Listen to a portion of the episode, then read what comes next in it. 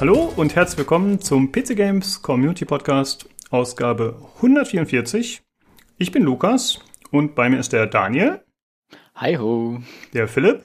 Hallo, hallo. Und außerdem der Tobi. Hallo. Und überraschend Olli. Ja, überraschend. hallo. hallo. Genau, wir hatten äh, eigentlich ohne nicht geplant. Ähm, ja, wir haben heute äh, Philipp und Daniel zu Gast. Äh, der Daniel war schon öfter hier, aber diesmal seid ihr beide da, weil ihr ein bisschen was über euer VR-Spiel äh, erzählen wollt, das ihr gerade rausgebracht habt. Äh, Dispatch Entity Astray. Und äh, da sprechen wir gegen Ende drüber, aber am Anfang haben wir noch ein paar andere Sachen auf der Agenda. Und zwar sprechen wir unter anderem über die Codemasters-Übernahme durch Take-Two, über eine Mod zu Portal 2, Portal Reloaded. Und außerdem äh, haben ein paar von euch auch Assassin's Creed Valhalla gespielt beziehungsweise angespielt und da wollten wir dann ein bisschen drüber sprechen. Ja, äh, ich würde sagen, wir steigen direkt damit ein, was wir so zuletzt gespielt haben. Tobi, du hast schon gesagt, du hast was äh, einiges zu erzählen. Magst du anfangen? Äh, ja, also was heißt einiges? Ich meine, äh, ich habe äh, natürlich Dispatch gespielt und Valhalla. Zu beiden kommen wir ja später noch. Ähm, aber ich wollte nur zwei Sachen anbringen. Das eine ist, ich habe dadurch, dass ich jetzt ähm, äh, ich konnte mir irgendwie, also ich fand, es gab keine ordentlichen Kaufoptionen für Assassin's Creed Valhalla. Und äh, in genau einem, also genau einen Monat nach äh, Valhalla erscheint ja Cyberpunk.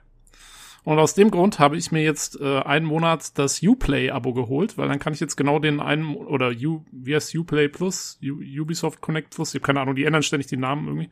Ubisoft ähm, Plus. Ubisoft Connect war es doch jetzt mittlerweile. Das ist jetzt das Neue, genau, ja. Ähm, also auf jeden Fall dieses Monatsabo habe ich mir jetzt für einen Monat mal geholt, weil dann kann ich jetzt einen Monat Valhalla spielen äh, für 15 äh, Dollar und dann dann ist eh erstmal Cyberpunk und so. Also äh, das hat sich jetzt ganz gut angeboten. Und aus dem Grund äh, hatte ich jetzt natürlich Zugang zu allen Spielen und konnte auch mal Watch Dogs Legion kurz ausprobieren.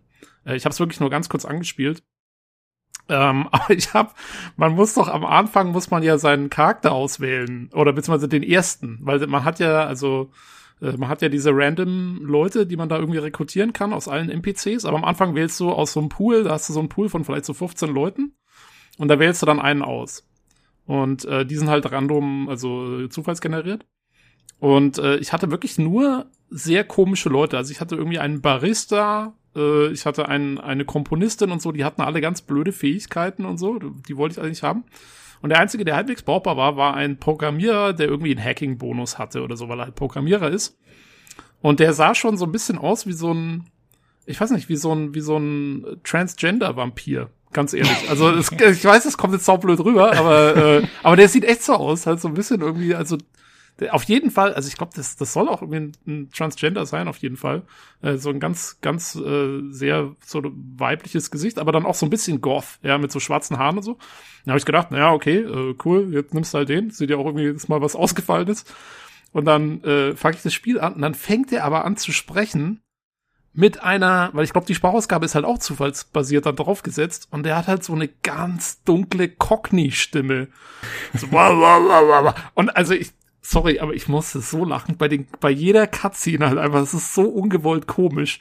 Ich bin gleich mal voll in diese zufallsgenerierte Falle reingetappt, aber so richtig. Ich habe auch, ich habe ein kurzes Video mal aufgenommen, das können wir verlinken, äh, von den Typen. Also es ist echt, äh, es ist echt abgefahren. Also ja, die, der Zufallsgenerator schlägt, schlägt bei mir direkt gleich zu Anfang zu. Äh, ist der Hit. London is under occupation. Armed mercenaries patrol our streets, allegedly to keep people safe, but really they're keeping the people scared. You mean Albion? Yeah, they definitely got that fascist thing going for them. Convince the people they're some kind of saviors, right?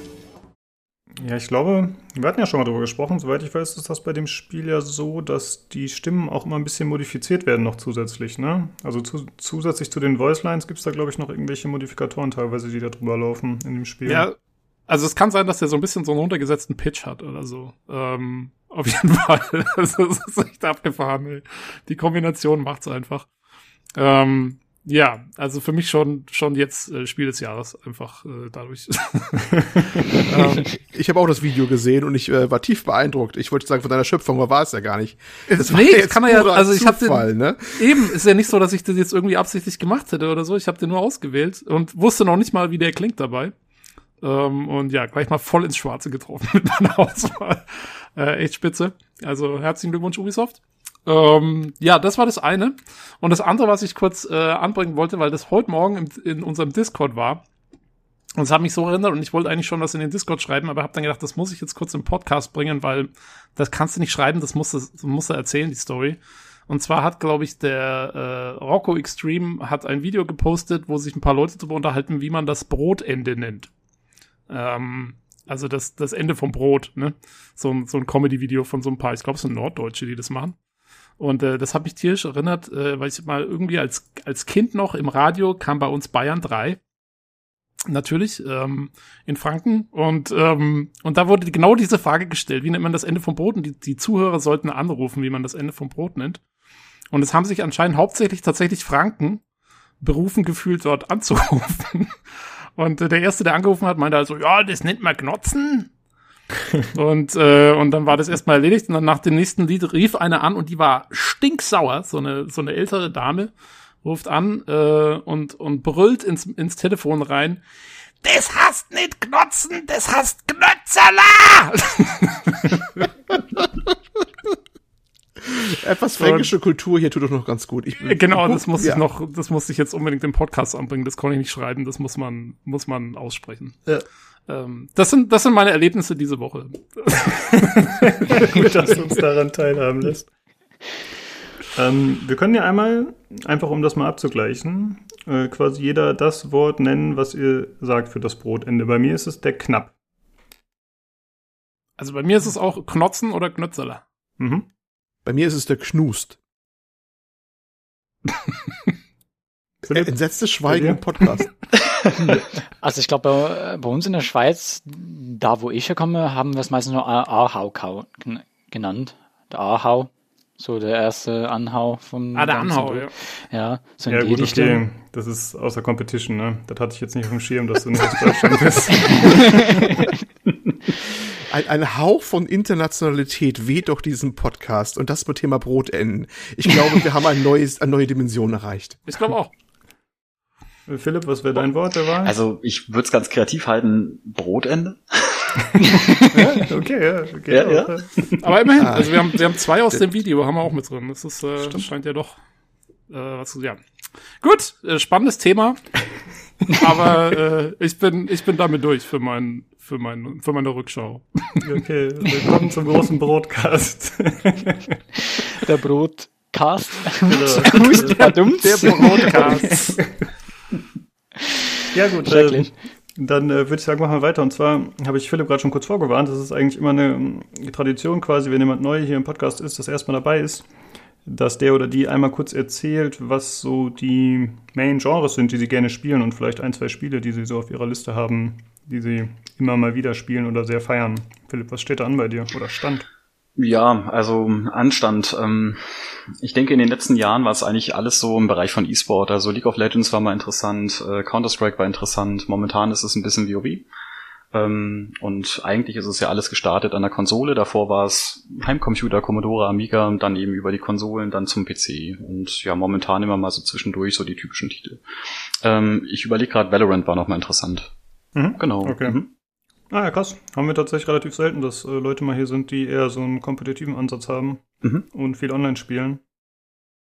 Irgendwie ist das bei uns äh, nicht so verbreitet, obwohl ich das auch ganz gerne mache. Mhm. Ja, wir haben uns so manche Session durchgeballert durch Valorant, als es rauskam zusammen. Ja, ich mhm. möchte, ja, ja, ich möchte meinen. Durchgeböllert und schön Salz geschaufelt. Genau, genau. Meistens natürlich Tränen der Freude. genau. ähm, habt ihr da auch mal die Möglichkeit, äh, in der Firma zu spielen oder musstet ihr immer von zu Hause aus oder habt ihr da schon mal irgendwie, keine Ahnung, firmenmäßig irgendwas angesetzt oder so? Ach, da haben wir eigentlich immer mal wieder so Spaß über Landpartys gesprochen. Bisher kam es noch zu keiner, aber wir haben, ich denke, schon ein ganz gutes Setup oder Line-Up. Also wenn es dazu kommt, dann stehen die Leute bereit im Team. Ja, es gab so einige CSGO-Fans, ne? Ah, da weißt die da ganz gerne mit Counter-Strike da ein bisschen spielen wollten. Mhm, mh. Aber dadurch jetzt auch gerade durch äh, Homeoffice ist natürlich ein bisschen was anderes. Das heißt, meistens ist er so bei sich zu Hause kocht, kocht so ein bisschen sein eigenes Süppchen. Hm. Ja, das was letzte, privat angeht. Das heißt, die Zock-Sessions zusammen sind da, glaube ich, auch deutlich weniger geworden. Ja, das stimmt, das stimmt. Das letzte, was ich glaube ich bekommen habe, war was mit Apex oder Apex und ähm, war super spannend, aber naja, doch nicht meine Ecke. Und irgendwann war es halt dann wieder Valorant. Und dann hm, warst du da. Okay. Mhm. Ja, momentan natürlich WoW. Ach so, ja, ist Shadowlands schon draußen? Noch nicht. Ist ne? noch nicht draußen. Das kommt ja. jetzt aber am, wann war es nochmal? Am 23. Ne? Müsste das gewesen sein. Ja, irgendwie mhm. so, ja. 23. 24. kommt das raus. Ich glaube, bei uns in, am 24. Äh, in Amerika. Ähm, nee, 24. kommt es raus und bei uns ist es 25. Weil wir ja Mittwoch äh, Reset haben immer. Und das ist auch gerade bei mir, also wirklich das Hauptspiel, was ich momentan eigentlich gerade zocke. Mhm. Äh, und Assassin's Creed Valhalla. Also ich mache, ich habe jetzt auch mittlerweile knapp 16 Stunden drin in Valhalla und äh, den Rest zocke ich eigentlich momentan wirklich auch nicht sonst gerade nur äh, WoW, da auch ja das Pre-Event gestartet hat. Das heißt, es gibt da extra Zeugs abzugreifen, noch einen neuen Story-Teil, der dazugekommen ist, das, was ein bisschen einleitet in das ganze Shadowlands-Thema, ist schon ganz cool, also macht Spaß. Und ist grindlastig. ja, WoW halt, ne? Ich habe tatsächlich äh, verschiedene Meinungen gehört, aber ich glaube, äh, gespannt sind trotzdem irgendwie alle. Und mhm. äh, die Verkaufszahlen und so werden ja zumindest schon so vermeldet, dass es äh, alles sehr gut laufen würde mit, mit, Shadowlands. Ja, es soll teilweise alte Rekorde gebrochen haben, teilweise. Mhm. Also seit, glaube ich, Abozahlen sollen, glaube ich, sogar in die Höhe geschossen worden sein, bis auf einem Stand von vor zehn Jahren. Also Vorbestellung soll, glaube ich, eines der besten Vorbestellungen gewesen sein äh, für das Addon. Habe jetzt aber auch keine offiziellen Zahlen, das heißt, muss ich auch selbst nachschauen, aber man merkt es auch extrem. Also die Gebiete sind wieder richtig schön voll. Macht hm, Spaß. Okay, ja, cool. Ja, ich denke mal, Classic hat ein bisschen geholfen und auch wenn die Leute vielleicht wegen Classic gekommen sind, ist da wohl doch der eine oder andere auch noch geblieben und schaut sich dann auch vielleicht mal das neueste Addon an. Ja, äh, ziemlich krass, dass die das Spiel nochmal so revitalisieren können. Also ich meine. Ja, und und, und jetzt, wo auch wieder Lockdown ist und so äh, und, und, und alle wieder eher ein bisschen zu Hause bleiben, glaube ich, äh, das hilft wahrscheinlich WoW auch ein bisschen. Also ich hatte manche, die gestimmt haben, so, die dann auch in die Gilde dazugekommen bin, weil ich jetzt mittlerweile auch angefangen habe, so ein bisschen Raid-Leitung zu übernehmen in einer Gilde. Und das hat auch geheißen, ja, ich habe jetzt wieder angefangen und eigentlich nur wegen dem Lockdown, weil ich wieder die ganze Zeit zu Hause hocke, habe ich wieder WoW geholt. Ja, hat, glaube ich, einige Leute, die das durch, durch die Quarantäne dann jetzt äh, wieder angefangen haben, WoW zu spielen. Ja, stimmt. Ich habe auch tatsächlich ziemlich viel gespielt diese Woche. Ich habe zum einen Ghost Runner weitergespielt, aber ich bin noch nicht durch. Äh, und während ich dann lustig an den Wänden rumgesprungen bin und Spaß dabei hatte, ist mir eingefallen, dass ich ja auch mal irgendwann Titanfall 2 angefangen hatte. Dann habe ich das installiert und gespielt ein bisschen. Und da habe ich jetzt tatsächlich dieses äh, Level gespielt, von dem immer alle so begeistert gesprochen haben. Dieses Fabrikationslevel, wo irgendwelche mhm. Fertighäuser gebaut werden und äh, an Förderbändern. Ich fand's genial. Ja, ist ziemlich cool. Ich muss zugeben, ich habe es ein bisschen anders vorgestellt. Denn ich habe äh, so viel davon gehört vorher und da war meine Erwartungshaltung halt ein bisschen anders, aber es ist auf jeden Fall ziemlich nice gemacht. Das stimmt. Ähm, dann habe ich Borderlands 3 beendet tatsächlich, was ich auch irgendwie vor Monaten das letzte Mal gespielt habe. Äh, aber der neue Computer macht es möglich, da guckt man halt irgendwie auch mal in andere Spiele rein, die man sonst vielleicht nicht mehr gespielt hätte. Dann habe ich mit äh, Julian ein bisschen Ark Survival Evolved gespielt. Äh, ist nicht so mein Ding wie erwartet, aber wir zocken es vielleicht die Tage nochmal. Das war ja irgendwann mal gratis im Epic Game Store, deswegen habe ich das. Und ich habe heute mit dem mehr noch ein bisschen Risk of Rain 2 gespielt, das ja aktuell auch in der Verlosung ist, kommen wir später nochmal zu. Und äh, das ist tatsächlich ziemlich spaßig. Also kann man mit bis zu vier Leuten im Koop spielen. Das ist halt so ein Third-Person-Roguelike. Und äh, mir macht es ziemlich viel Spaß bisher. Ich finde nur die Steuerung ist wie erwartet jetzt nicht so der Oberhammer. Also ich vergleiche das halt mit, keine Ahnung, mit Top-Spielen des Genres, ja, also wie zum Beispiel äh, jetzt zuletzt Hades oder davor Dead Cells. Und ich meine, die sind halt super tight und spielen sich richtig, richtig gut. Und dass so ein Third-Person-Shooter da in den Sachen Bewegung nicht ganz so sehr mithält, obwohl es es versucht, ist eigentlich klar. Aber es macht auf jeden Fall Spaß und es ist eines der wenigen Roguelikes, die man eben im Koop spielen kann. Und da bin ich mal gespannt drauf. Äh, ich hoffe, wir spielen das noch mehr demnächst. Jo, das war's bei mir. Olli, du hast ja gesagt, du willst dich ein bisschen im Hintergrund halten, aber hast du irgendwas gespielt diese Woche?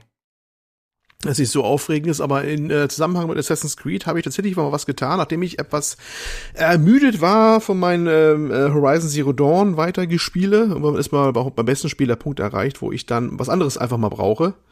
Und äh, was könnte geeigneter sein, als das nächste Open-World-Spiel einfach anzufangen und weiterzumachen?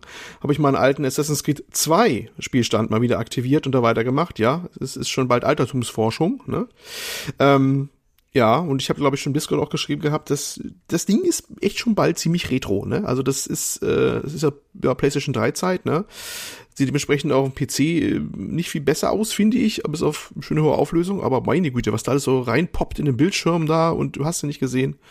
Ja, und ob's spieltechnisch jetzt so der Hammer ist, weiß ich ehrlich gesagt auch nicht. Man hält's ja immer so großen Ehren, ne? Ähm, als einer der, ich glaube, mit einer der besten Teile, was die mal Leute immer meinen. Aber oh, ich weiß nicht, ich weiß nicht, ich bin da ein bisschen unsicher, ob es wirklich der beste so unbedingt ist. Ich glaube, da ist auch große Verklärung so ein bisschen mit dabei. Ich habe so halb die Nerven verloren, auf dem Discord stand's dann auch, bei irgendeinem so Tomb, da muss man so, so solche Rätsel da lösen, um so Ausrüstung oder nee, eigentlich so, naja, so Assassinen-Hinterlassenschaften irgendwie zu finden, so, äh, ja, in Venedig und sowas mit, ne, aus alten Zeiten. Und da, äh, ja, ja, ich habe Maus und Tastatur da gespielt und äh, das Wallrunning ist etwas schwierig da mit Maus und Tastatur. Ja, und dann habe ich gedacht, na gut, dann nimmst du halt den Controller und der wollte bei mir partout nicht. Also das, das, ich, äh, Kamerabewegung ging nur mit den Schultertasten und den analogen Schultertasten. Fragt mich nicht warum. Ähm, rechter Stick ging gar nicht. Und ja, da habe ich mal in, nachgegoogelt. Das Problem hatten einige bei Assassin's Creed 1 und 2 auf dem PC. Warum auch immer. Aber ich habe echt auch keinen Bock gehabt, meine Lebenszeit zu investieren, äh, warum der Controller da nicht ging. Und so habe ich mich dann irgendwann durchgebissen, habe es dann irgendwann so geschafft. es, äh, es war mühsam, aber irgendwann ging's. Und da man ja weiß, äh, die Legende ist ja bekannt, dass ich mit WASD so eine komische Fingerhaltung habe. Musste mich wieder hart umtrainieren, wieder, bis es geklappt hat. Also das große Problem war wirklich das Abspringen von der Wand. An der Wand ran und dann so nach rechts oder links abspringen, was man da machen muss. Und das war nicht so lustig mit Maus und Tastatur, sage ich nur. Nicht so lustig. Ja, glaube ich. Ähm, jetzt ergibt das Ganze für mich auch mehr Sinn. Ich hatte nicht mitbekommen, dass es um Assassin's Creed 2 ging. Ich hatte zwar die Diskussion im Discord so verfolgt, aber ich dachte, es geht um Valhalla. Und ich war ein bisschen erstaunt, dass es da solche Probleme gibt. Nee, aber Valhalla habe ich ja nicht. Ne, ich war weit in der Vergangenheit der Serie. das ist noch schlimmer. Oh. Habe ich mir gedacht, als ich, als mir die Kommentare von von Tobi so und seine seine Frustrationsausrufe so da äh, gelesen habe, ne, dachte ich mir, das sind so Sachen. Im Prinzip, das ist eine Serie, die hat sich immer schon beschissen gesteuert, auf Deutsch gesagt. Ähm, aber da könnt ihr ja sicherlich dann äh, ihr Spezialisten dann noch was raushauen zu dem Thema. Ja, ich meine, sie hat ihr eigenes System schon immer gehabt, die Serie, also mit diesem High-Profile und Low-Profile-Zeug und so äh, auch gerade in den ja, Titeln. Ja, ähm, genau. Ich fand es, also wenn man sich mal dran gewöhnt hat, wie es funktionieren soll, fand ich, hatte ich da nie mehr Probleme mit eigentlich. Aber es ist, ja, es ist so ein bisschen eigen, äh, wie sie sich das überlegt haben. Äh, was meinst du mit High Profile und Low Profile, Profile? Wie gut man gesehen wird beim Schleichen oder worum geht's da gerade? Äh, ja, nee, es gibt, ach, die Assassin's Creed Steuerung teilt sich ein in, in, oder früher war das so, heute ist es schon gar nicht mehr so, aber früher gab es eben diese High Profile Mode und Low Profile, Profile Mode. Also Schleichmod und wenn du irgendwie Action-Sachen machen willst, so ungefähr. Und, ähm, und äh, je nachdem, in welchem Modus du sozusagen bist, ich glaube, das stellt man um mit, ich weiß gar nicht mehr, rechter Maustaste oder Leertaste, ich bin mir gar nicht sicher, ähm, sind quasi alle Tastenaktionen anders. Ähm, und da muss man sich so ein bisschen dran gewöhnen. Das äh, ist halt, das ist nicht so, wie man es aus anderen Spielen kennt, wo es eine Sprungtaste gibt und eine keine Ahnung, Rennentaste oder so, sondern äh, da muss man zwischen diesen Profilen sozusagen so hin und her schalten. Aber hm. ja. Keine okay. Ahnung, ist auch, ja, jeder, der Assassin's Creed spielt, kennt's und jeder, der es nicht spielt, für den ist es auch wenig interessant, glaube ich. Na gut. Äh, okay, dann äh, würde ich sagen, kommen wir noch kurz äh, zu den anderen Sachen, die zu erwähnen sind. Äh, zum einen gibt's aktuell gratis im Epic Games Store noch bis zum 19.11. The Textorcist. Und ich weiß nicht, ob ihr euch noch erinnert, aber wir hatten im Podcast schon mal kurz über das Spiel gesprochen, da ich und ein oder zwei von euch beiden die Demo auch gespielt hatten. Korrekt, ich war's. Genau, und es äh, ist ja ein sehr eigenartiges Spiel. Ich weiß nicht, ob äh, Daniel und Philipp, ob ihr das kennt. Das ist im Prinzip so ein äh, Spiel. Man spielt halt äh, ja den Exorzisten und muss irgendwie Gegner besiegen, aber man besiegt sie, indem man äh, irgendwelche Bibelverse und so äh, eintippt auf der Tastatur und währenddessen gegnerischen Attacken ausweicht. Und wenn man sich vertippt, dann äh, ist der Vers quasi verkackt und dann muss man wieder von neu starten. Und, also super cooles Konzept. Ja, ist, also ich kann es nur empfehlen, weil ich habe halt die Demo gespielt und ich fand es viel zu schwer. Ich habe glaube ich den ersten Boss nicht mal geschafft. Aber, aber jetzt ich, warte mal. Ja gleichzeitig tippen und irgendwie spielen. Olli, das muss doch für deine WASD-Haltung. Du bist ja diese Zehn-Finger-Tipp-Haltung. Sag es nicht. Ich wollte gerade sagen, das ist doch genau dein Spiel. Das ist doch wirklich, ah. also besser geht's ja nicht. Du müsstest doch da voll ruhen mit dem Ding. heißt Auftrag, das Ding jetzt gleich holen im Epic Game Store und dann äh, gleich mal auswählen und uns dann berichten, wie es lief, ne? Ja, genau, genau. genau. ich erwarte, dass du das in, in einer Stunde durchspielst, höchstens. Ist das jetzt so eine. Ja, Speedrun, okay. Ne? ähm, ja, das ist auf jeden Fall eine Empfehlung meinerseits, denn ich finde, das ist so ein Spiel, wie gesagt, das ist zum einen sehr schwierig und zum anderen doch irgendwie Special Interest. Und ich glaube, das hält viele Leute davon ab, was zu das zu kaufen. Aber wenn es jetzt gerade mal gratis ist, würde ich jedem empfehlen, bis zum 19.11. holt euch das einfach mal und werft mal einen Blick rein. Es ist äh, skurril und cool. Und äh, ja, vielleicht seid ihr sogar gut. Irgendwer muss das ja auch mal geschafft haben. Ja, Klingt und dann. echt noch Spaß. Ja, ist äh, wirklich äh, empfehlenswert. Und mhm. dann noch kurz zu der Verlosung, die aktuell noch läuft auf dem Discord bei uns. Äh, bis zum 20.11. noch das zuvor erwähnte Risk of Rain 2. Ein Steam Key, den eben auch der Neues mehr zur Verfügung gestellt hat. Und wenn ihr da in der Verlosung teilnehmen wollt, dann kommt aufs Discord und äh, im Verlosungschannel könnt ihr da teilnehmen, wenn ihr auf den Giveaway-Bot reagiert. Genau. Gut, dann äh, würde ich sagen, kommen wir zum Hörerfeedback. Und da hat der Olli angeboten, dass er anfängt und einmal das vom guten Neues mehr vorliest. Ja, äh, muss man nicht mehr wieder hinkommen. Ah, das ist ähm, der Neues. Hallo ihr Lieben, vielen Dank für die ausführliche Erwähnung. Ich hoffe, wir kommen bald zum Risk of Rain 2 zocken. Headset habe ich ja mittlerweile auch schon eine Weile. Mass Effect hört sich sehr interessant an, habe die Spiele leider damals völlig verpasst, obwohl ich lange eine 360 hatte. Muss dringend nachgeholt werden und ich denke, dafür könnte ich sogar meine Frau begeistern. Macht weiter so, sehr unterhaltsam und interessant. Ja, herzlichen Dank, ne? Genau, danke. Ja, äh, Risk of Rain 2 haben wir heute, wie gesagt, schon gespielt. Also es hat schon mal geklappt, aber ich hoffe, ich hoffe, wir spielen das noch öfter. Ähm, wir haben ja schon relativ ausführlich über Mass Effect gesprochen, über die, sie, Legendary Edition? Oder wie heißt nochmal die? Legendary Edition war es, glaube ich, ja. Genau. Genau. Ähm, vielleicht, äh, Daniel und Philipp, habt ihr da Bock drauf? Erwartet ihr das? Oder sagt ihr, nee, Mass Effect ist nicht für mich? Ich persönlich mega Bock drauf. Also werde ich mir sowieso kaufen. Ich habe ja damals auch alle Teile gespielt und ich freue mich riesig drauf. Ja, bei mir genauso. Ich habe die damals auch ziemlich hart gespielt und ähm, freue mich sehr sehr. Hm? Okay, ich habe cool. sie auch auf der 360 gespielt gehabt. Ich habe sogar mhm. für meine 360 zu Hause eine N7 Brustplatte, die als so als Modding Case für meine 360 ist. Das heißt, meine okay. 360 sieht aus wie so eine Brustplatte von einem N7 mit einem leuchtenden Logo. purer Neid, purer Neid. Ah, konnte ich noch ganz für ein echtes Schnäppchen eigentlich für so ein Sammlerding, konnte ich das Ding über äh, eBay mal abstauben vor langer Zeit mal.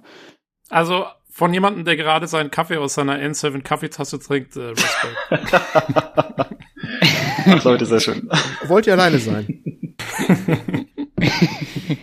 ja gut, ich meine, wenn man Spieleentwickler ist, ich meine, also Mass Effect hat ja doch ein bisschen gelitten, eigentlich hauptsächlich durch Andromeda und vielleicht das Mass Effect 3 Ende so im Ansehen, wie es so wahrgenommen wird.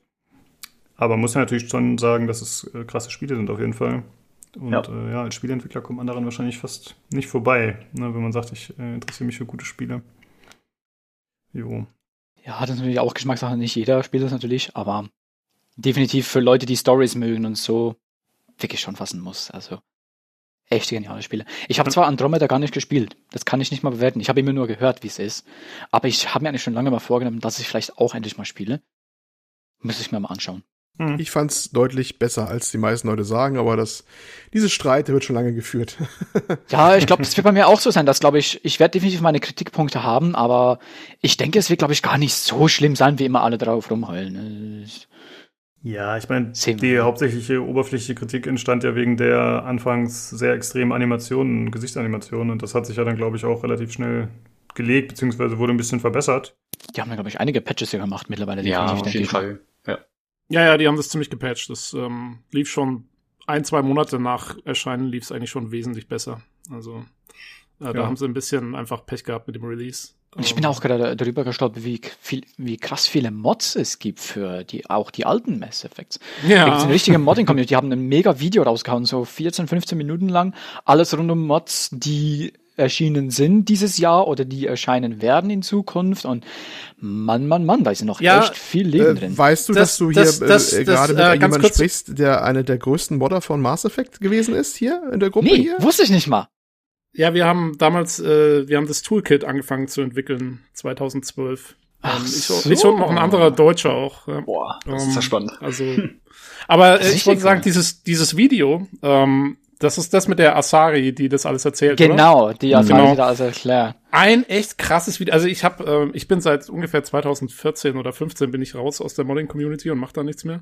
Ähm, aber die machen echt noch krass weiter. Also ich habe das Video auch gesehen, das können wir mal verlinken. Das ist also allein schon der Produktionsaufwand von dem Video mhm. selber ist erstaunlich. Extrem.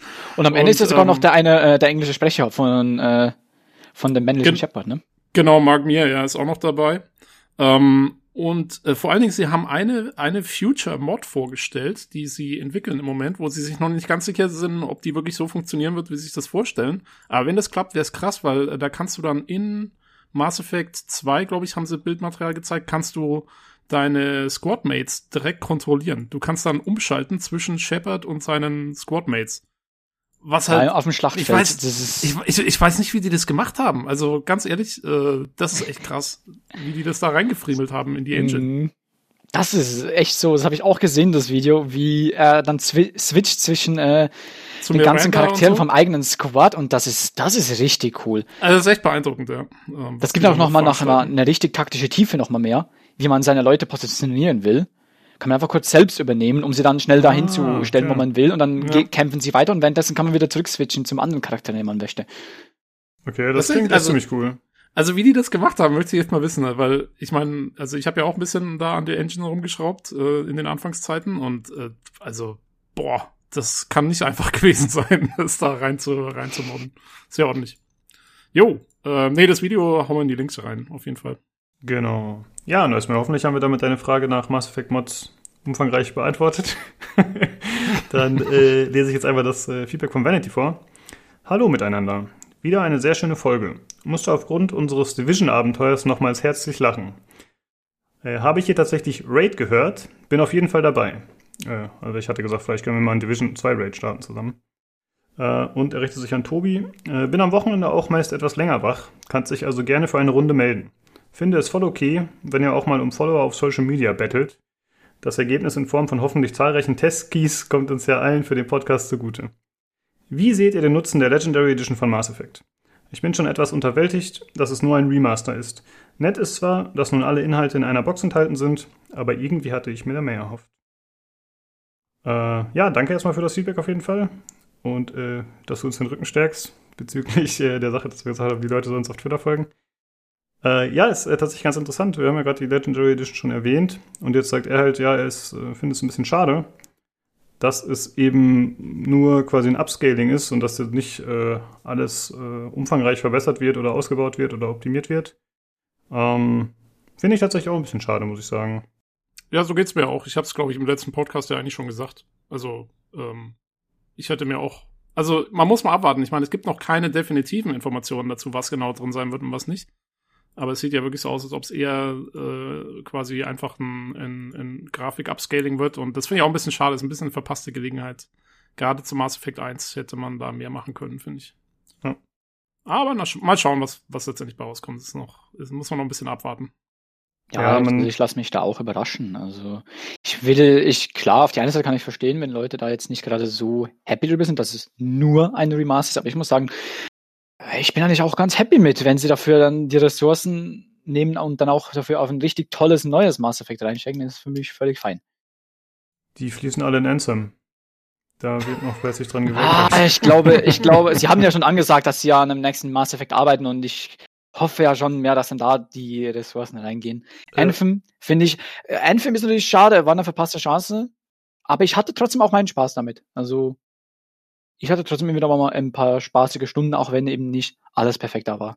Mhm. Ja, stimmt. Du bist einer der wenigen, der gesagt hat, ja, ich habe es äh, öfter mal gespielt. Ne? Also die meisten haben ja mhm. relativ schnell äh, aufgegeben oder es verteufelt wie ich. Ja. Ey, vielleicht ja, mal ja schauen. Eben, es kommt ja noch irgendwann 2.0 vielleicht. Mhm. Who knows? Ja, ich habe mir tatsächlich mal vor irgendwie einer Woche oder so so ein Video angeschaut von so einem Typen, der es anscheinend immer noch mal wieder spielt. Und äh, wir haben ja gerade schon drüber gesprochen, es gibt halt Leute, die äh, widmen sich nur Mods auf YouTube und machen da Videos zu. Und der macht halt äh, öfter so Videos äh, zu Ansem und dem aktuellen Status. Und er klang relativ hoffnungsvoll und sie ändern wahrscheinlich auch recht viel immer noch aktuell. Nur die Frage ist halt, wie lange dauert das und wer kommt dann wirklich noch zurück? Das ist so äh, die Befürchtung, die ich habe, dass da einfach keiner mehr groß einsteigt. Das ist wirklich so die größte Angst, die ich auch habe, dass dann vielleicht gar nicht mehr genügend Spieler zurückkommen, was eigentlich sehr, sehr mhm. schade wäre. Dann meiner Meinung nach, klar, man kann jetzt wieder dann kommen äh, mit der Vergleich, den immer alle sind, ja, damals an der E3 haben sie das gezeigt und es ist dann gar nicht so. Ich muss sagen, ja, aber Entwicklung, da ändert sich eben auch immer wieder mal gewisse Entscheidungen. Und äh, ja, aber in dem Fall, also in dem spezifischen Fall Anthem war es schon echt also das war, das war bitter, was die da gemacht ja, haben. Aber ja, das Ding ist eben, wirklich eben das eben ganz normal in Produktion, dass eben immer ganz gerne mal ein Vertical Slice nennt man das gemacht wird. Und das ist ja eigentlich in dem Sinne ein ganz kleiner Bereich, den man macht und der wird so gepolished wie möglich. Aber es ist ja. immer schwierig, wenn man das ganze Spiel dann natürlich da hinbringen will. Und aber deswegen in dem muss man Fall, sagen, das kann man schon, kann ich danach sehen. Aber in dem Fall haben sie ja wirklich, die haben ja einfach quasi ein kleines Gebiet gemacht, Skyboxen außen drumherum gemacht, also einfach nur Texturen und haben dann gesagt in der Demo, ja, da hinten kannst du überall hinlaufen und so.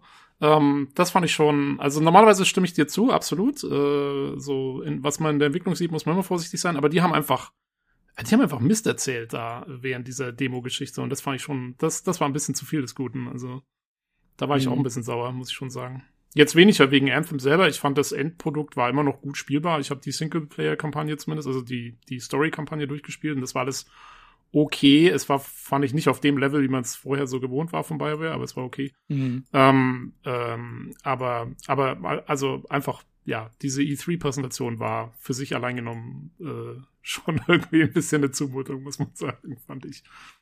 Ja. Mhm. Man ist als Spieler vielleicht auch ein bisschen, sorry, ein bisschen äh, blauäugig, dass man davon ausgeht, ja, boah, das sieht super cool aus, das wird alles genauso kommen.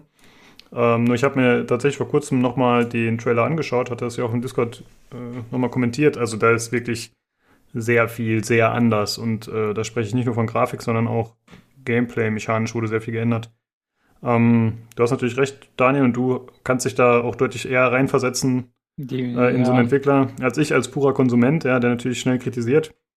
Aber da wirst du doch irgendwie auch zustimmen, dass da einiges nicht richtig gemacht wurde für so ein großes Unternehmen, oder? Ja, gerade auch natürlich einfach vor allem eben die Kommunikation nach außen. Aber ich denke, das ist leider oftmals, gerade bei großen Firmen ist mir das eher schon aufgefallen, dass da natürlich oftmals die Kommunikation zwischen dem Entwicklerteam und dem Publisher oder dann äh, den, dem Marketing teilweise dann ein bisschen über die Stränge schlägt, das Marketing wo dann, wo sie einfach zu wenig Kontakt hatten, auch zum Entwicklerteam. Und das ist natürlich dann immer ganz, ganz schade. Das ist natürlich immer ein großes Problem. Deswegen bei uns ist es gerade zum Beispiel wirklich so, dass wir auch dann die Leute wieder mal reinholen zu, zu äh, wenn wir einen gewissen Update-Stand haben, dass wir dann die, auch die Marketing-Leute zu uns reinholen und sagen, hey, hier hatten wir eine Präsentation vom aktuellen Stand, damit sie auch wirklich wissen, was eigentlich abgeht. Damit eben mhm. genau solche Fauxpas vielleicht eben nicht passieren. Aber ich kann es auch verstehen, dass bei so großen Firmen ist einfach mega schwierig, da die Kommunikation auch richtig aufrechtzuerhalten. Das ist echt eine große Challenge. Ja, das glaube ich fair. Deswegen also, gibt's auch gerade auch, ich kenne auch, also ich weiß definitiv, dass bei Ubisoft so ist, da gibt es dann extra nur Communication Manager, die nichts anderes machen, als einfach die Kommunikation zwischen den einzelnen Departments einfach wirklich so gut wie möglich aufrechterhalten wird.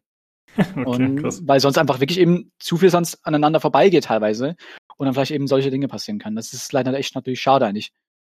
Genau. Also ja, ich fand auch, ich, ich, ich ja. fand auch Ubisofts Marketing-Stand äh, letzte Woche ähm, zu, zu Division und Rainbow Six, wo sie einfach mal äh, Agenten mit äh, Riot Gear und, und Schilden zu sich ins Büro geholt haben, fand ich ein bisschen übertrieben. ah, ja, das muss man wieder erklären, Tobi. Ja, es, äh, Tobi, es gab eine, kommt es immer gab eine Fake, ja. Es gab eine Fake-Geiselnahme äh, bei, bei Ubisoft Montreal und es waren Leute da in halt äh, hier so ein SWAT-Team oder sowas. Und äh, wie gesagt, äh, man weiß nicht, wer es war oder was da genau passiert ist, aber es sah, es sah sehr spektakulär aus. Das muss man ihnen lassen. Ja. Und jetzt reden alle darüber. Prima. Eben, hat doch funktioniert. Einmal frei. Ja, äh, ist halt die Frage. Ich habe da irgendwie nicht so wirklich äh, Informationen zu finden können. Also äh, ich habe mir eh gedacht, ist eigentlich kein News wert, da es ja, äh, ja nur ein Fehlalarm war, sozusagen eine Ente. Ich habe versucht, ein bisschen rauszufinden, wie das jetzt entstanden ist und wo das herkam und warum sich die Leute auf dem Dach verbarrikadiert haben und so, aber das ist äh, gar nicht so einfach herauszufinden, was da genau los war. Da gibt's also Jason, Jason Schreier wird einen Artikel schreiben innerhalb der nächsten zwei Wochen oder so.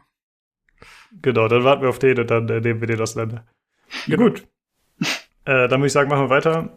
Und zwar kommen wir jetzt äh, zum Hardware-Teil. Äh, den habe ich gemeinsam mit äh, Jan und Nino aufgenommen und Nino erzählt uns ausführlich was zu Pelletier-Kühlungen.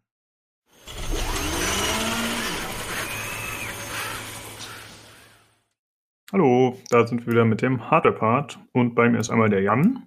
Hallo. Und außerdem der Nino. Servus. Und du, Nino, hast auch ein äh, Thema für uns heute mitgebracht, was ein bisschen spezieller ist. Und zwar geht es um eine bestimmte Art von Kühlungen. Leg bitte los.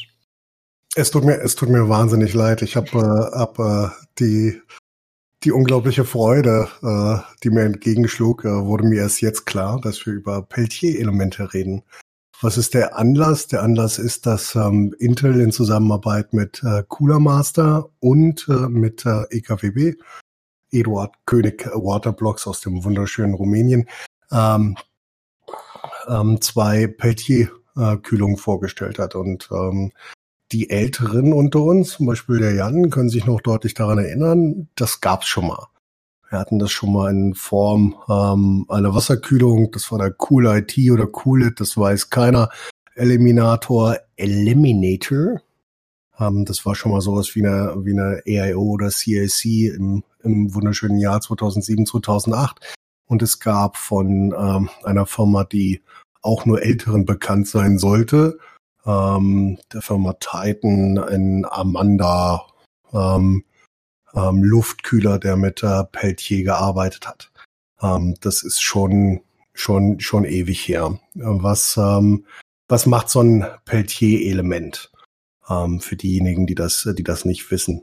Ähm, ein Peltier-Element basiert auf ähm, einer umkehrbaren Wechselwirkung zwischen Temperatur und Elektrizität.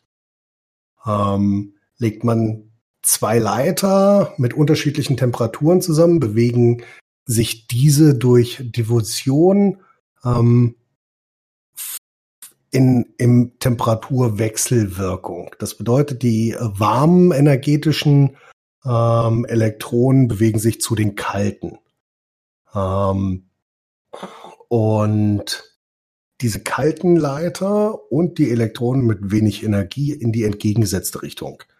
Ähm, das ist eine Kühlfunktion. Die Problematik bei dieser Kühlfunktion ist, dass die relativ viel Strom verbraucht. Ähm, das scheint Intel einigermaßen gelöst zu haben. Ähm, und der Vorteil dieser Kühlmethode, und ich werde jetzt nicht, nicht viel technischer werden, ähm, wenn ihr dazu Fragen habt, dann gerne, gerne im Discord, weil ansonsten wird das wirklich, wird das wirklich sehr deep. Ähm, der Vorteil ist, dass man tatsächlich ähm, ähm, CPUs mit einer gewissen Softwareunterstützung unter Raumtemperatur halten kann oder bei Raumtemperatur. Und das ist etwas, was selbst die beste Wasserkühlung nicht hinkriegt. Also das Maximum, was eine extrem gute Wasserkühlung hinkriegt, ist, äh, ist Raumtemperatur. Dafür benötigt man dann aber wirklich schon äh, Kühlelemente, die die extrem groß sind und einen extrem großen Raum, weil irgendwann wird auch der Raum warm, ähm, von der zusätzlichen Energie beziehungsweise von dieser Wärme, die äh, ähm, durch den CPU ähm, ja weitergegeben wird an die Umwelt. Ähm, diese Peltier-Kühlung, die ähm, in beiden Fällen, also Cooler Master und ähm, bei EKWB unter einer Wasserkühlung angebracht sind, um äh, die Wärme äh, transportieren zu können, ähm, können theoretisch und wie in zwei Videos, Roman hatte ein Video dazu gemacht, ähm, aber auch äh, Linus Tech Tips, ähm, wo gezeigt wurde, dass sie die deutlich unter Raumtemperatur halten konnten, was natürlich äh, mit den aktuellen ähm, automatischen Übertaktungsfunktionen von Intel und von äh, AMD einen deutlich höheren Takt ähm, widerspiegeln kann und es auch tut und vor allen Dingen diesen auch länger halten kann. Problematik ist, ähm, wie, wie ihr sicherlich wisst, ähm, wenn man etwas unter Raumtemperatur hält, ähm, dann entsteht äh, Kondenswasser. Ähm, dieses Kondenswasser ähm, wird bei beiden ähm, bei beiden Kühlungen so verhindert, dass es einen Umgebungssensor gibt, der äh, die Feuchtigkeit misst und ähm, dann ähm, die äh, Spannung im Peltier-Element runtergefahren äh, wird und die Kühlung nicht mehr so gut ist.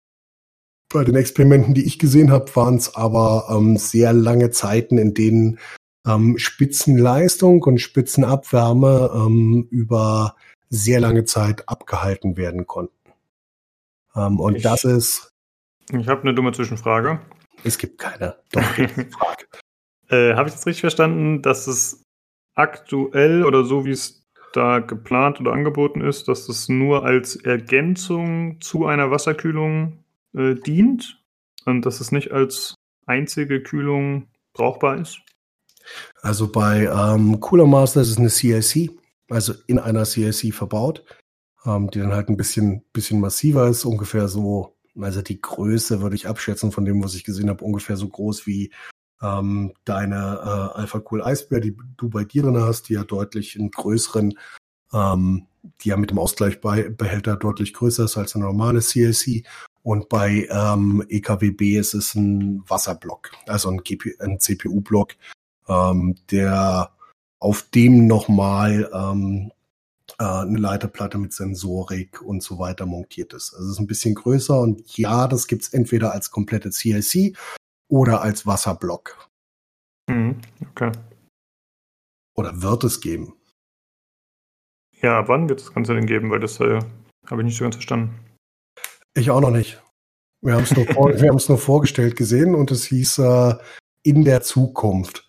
Wann auch immer das sein wird, wissen wir nicht. Und was halt auch ähm, ein bisschen, bisschen schwierig ist aktuell, auch wenn vor 20 Minuten ein Video rauskam, wie äh, der Bauer das auf dem AMD gepflastert hat, ähm, gibt es das aktuell nur von Intel. Und Intel hat halt mit ähm, zwei äh, Firmen, wie gesagt, Cooler Master und ähm, den äh, Kollegen von EKWB äh, zusammengearbeitet, um das äh, für ihre Prozessoren exklusiv zu bauen. Weil logischerweise die ähm, aktuelle äh, Prozessorgeneration von Intel hat äh, ihre meisten äh, Vorteile durch hohen Takt und äh, sie können damit einfach höheren Takt länger anhalten und damit eine Leistungssteigerung ohne eine Verbesserung an den CPUs äh, herbeiführen zu müssen. Und erwartest du die nächsten Tage noch mehr Material und noch mehr Tests dazu, Reviews, irgendwas? Ich meine, die Tests, die wir gesehen haben, ist, sind, sind, sind relativ eindeutig. Halt ähm, erlaubt halt die Prozessoren deutlich mehr am thermischen Limit zu fahren und erlaubt ihnen äh, einfach länger höhere Frequenzen und damit äh, länger einen höheren Leistungs, äh, Leistungs ja, ein höheres Leistungsspektrum äh, All-Core zu bieten. Äh, man hat ähm, in dem, in dem äh, Video von Roman deutlich gesehen, dass äh, bei äh, Cinebench R, R20 ähm, alle Kerne auf 4,8 bis 4,9 für den Zeitraum des Runs ähm, getaktet haben und das ist schon ähm, relativ hoch. Das schaffst du selbst mit einer mit einer großen äh, Wasserkühlung in einem stimmigen Case nicht. Also er okay. taktet dann irgendwann dazwischen mit großer Wahrscheinlichkeit runter und läuft ins äh, Thermal Throttling. Ja, und hast du dich äh, mit dem Thema auch schon eingehend beschäftigt wie ich oder wie sieht's aus? Ist dir das bekannt? ja, bekannt, ja. Also sagen wir es mal so, es ist, äh, es fliegt einem immer wieder vorbei. Ich habe ja beim Themenvorschlag so scherzhaft gesagt, oh, wir machen eine neue Serie, so blöde Ideen, die alle fünf Jahre wiederkommen. Äh, zum Beispiel sowas wie, weiß nicht, PC an den Kamin anschließen oder äh, in Öl versenken oder so diese Peltier-Elemente, also die haben schon einen Einsatzzweck. Also ich habe gerade mal Wikipedia-Artikel offen hier so mit Astrofotografie und da irgendwelche Sensoren oder im äh, Labor. Der Neuigkeitswerte an dieser, äh, an diesem neuen quasi Produkt ist eigentlich, dass immer eine große, also ein großes Problem war, dass man das nicht richtig regeln konnte, das Ding. Also das Ding, im Wesentlichen nochmal gesagt, das ist, man investiert Strom und damit eine Seite kalt und eine Seite warm. Und die warme Seite muss irgendwie weg. Also die Wärme muss irgendwie abgeführt werden. Entweder tut man da einen Luftkühler drauf oder irgendwie einen Wasserkühler, wie in dem Fall. Und das ist dann quasi immer relativ äh, energie energieineffizient, beziehungsweise du pumpst da irgendwie so 200 Watt rein oder so, je nachdem, wie groß das Ding ist, oder von mir aus auch 100 Watt und dann läuft es die ganze Zeit und dann wird es aber kühler und da hat man quasi mehrere Probleme, sowas wie Kondensation etc. Was jetzt also neu im Normalfall, ist, Entschuldigung, dass ich unterbreche, also im Normalfall sagst du mit, ähm, ähm, du kannst mit der doppelten Leistung, Leistungsaufnahme eines Peltier-Elements äh, die Hälfte der ähm, Abwärme eines anderen Elements kühlen. Das bedeutet, wenn du äh, eine Prozessor TDP von 95 Watt hast, bräuchtest du circa ein 200 Watt äh, Peltier-Element. Das war so bisher die Grundaussage und das Problem. So, und äh, daran haben halt die ganzen Hobbybastler halt immer jahrelang äh, so drumherum gebaut und halt oder sind halt dran gescheitert. Oder das war halt immer so ein nettes Experiment, aber es war halt nicht so wirklich äh, äh, nutzbar. Und was jetzt quasi der Unterschied ist, dass die zusätzlich zu diesem ganzen Aufbau, also dem Element, dem äh, Wasserkühlung, die die Wärme von dem Element noch abführt, zusätzlich noch äh, eine kleine Platine mitliefern, die das Element an sich steuert. Und das Element, äh, was dann quasi kühlt, äh, damit es quasi, wenn der PC nichts macht, also jetzt keine große Abwärme produziert, dann fährt das, Ele äh, das Element auch den Energieverbrauch runter und kühlt halt nicht so stark. Weil wenn es das machen würde, dann wird das Ding halt irgendwann überfrieren. Und also wenn es immer Volllast laufen würde, und das ist jetzt quasi die Neuigkeit, dass man jetzt mit diesem Mikrocontroller, der dieses Element an sich steuert, in Abhängigkeit von dem, was die, was der Prozessor macht. Und äh, diese Software, die sorgt halt dafür, dass dass, äh, dass die CPU zwar gekühlt wird, aber nicht so weit gekühlt wird, dass sich Kondensation bildet. Also die äh, fährt immer so am Taupunkt quasi lang. Mhm. Und das ist jetzt eigentlich das, was ganz interessant ist und wo man jetzt halt äh, mit dem neuen Spielzeug, was vielleicht mal irgendwann in Einzelproduktion am Markt kommt, äh, da gegebenenfalls mal rumtesten will. Das wird sich dann wahrscheinlich so in die Bereiche äh, oder in die äh, in den in, in den Einsatzzweck eingliedern, wie wenn Leute dann irgendwie mit Schild äh, Water irgendwie eine Wasserkühlungskreislauf machen. Also äh, das ist halt dann quasi eine weitere Technik, die man halt vielleicht nutzen könnte. Hm. Also es klingt ja zumindest, äh, ich sag mal, fehleranfällig, wenn man da als ungeschulter Mensch dran rumbastelt und irgendwie Temperaturen beeinflusst und dann dafür sorgt, dass zum Beispiel Kondenswasser entsteht. Es ist vermutlich jetzt nichts, was man äh, dir zum Beispiel in den PC gebaut hätte und dann gesagt hätte, viel Spaß damit. Sondern ja, es ist halt ja bisschen komplexer, aber wie gesagt, in dieser neuen Variante mit dem äh, Controller und dass das sich halt dann reguliert, zumindest mal einen Schritt weiter in die Richtung, wo es tatsächlich nutzbar wäre für bestimmte Einsatzzwecke. Hm. Es ist halt, ähm, um das, um, um das relativ einfach zu sagen, es kann halt ähm, bei einer potenten Wasserkühlung im Gehäuse kannst du mit dem, mit dem EKWB-Block, der übrigens, ich habe äh, zwischendurch äh, das beste Informationsmedium der Welt genutzt, nämlich Google, ähm, im Dezember äh, auf den Markt kommen soll und ca. 360 Euro kosten soll, also nur der Block, ähm, kannst du halt ähm, deinen dein Rechner beziehungsweise dein, deine CPU ähm, für gewisse Zeiten runterkühlen, wenn du deutlich mehr Leistung brauchst, als du sie ansonsten haben willst. Zum Beispiel, wenn du Benchmark machst oder wenn du ähm, irgendwas ähm, äh, rendern willst für einen gewissen Zeitraum und da einfach mehr mehr Leistung brauchst.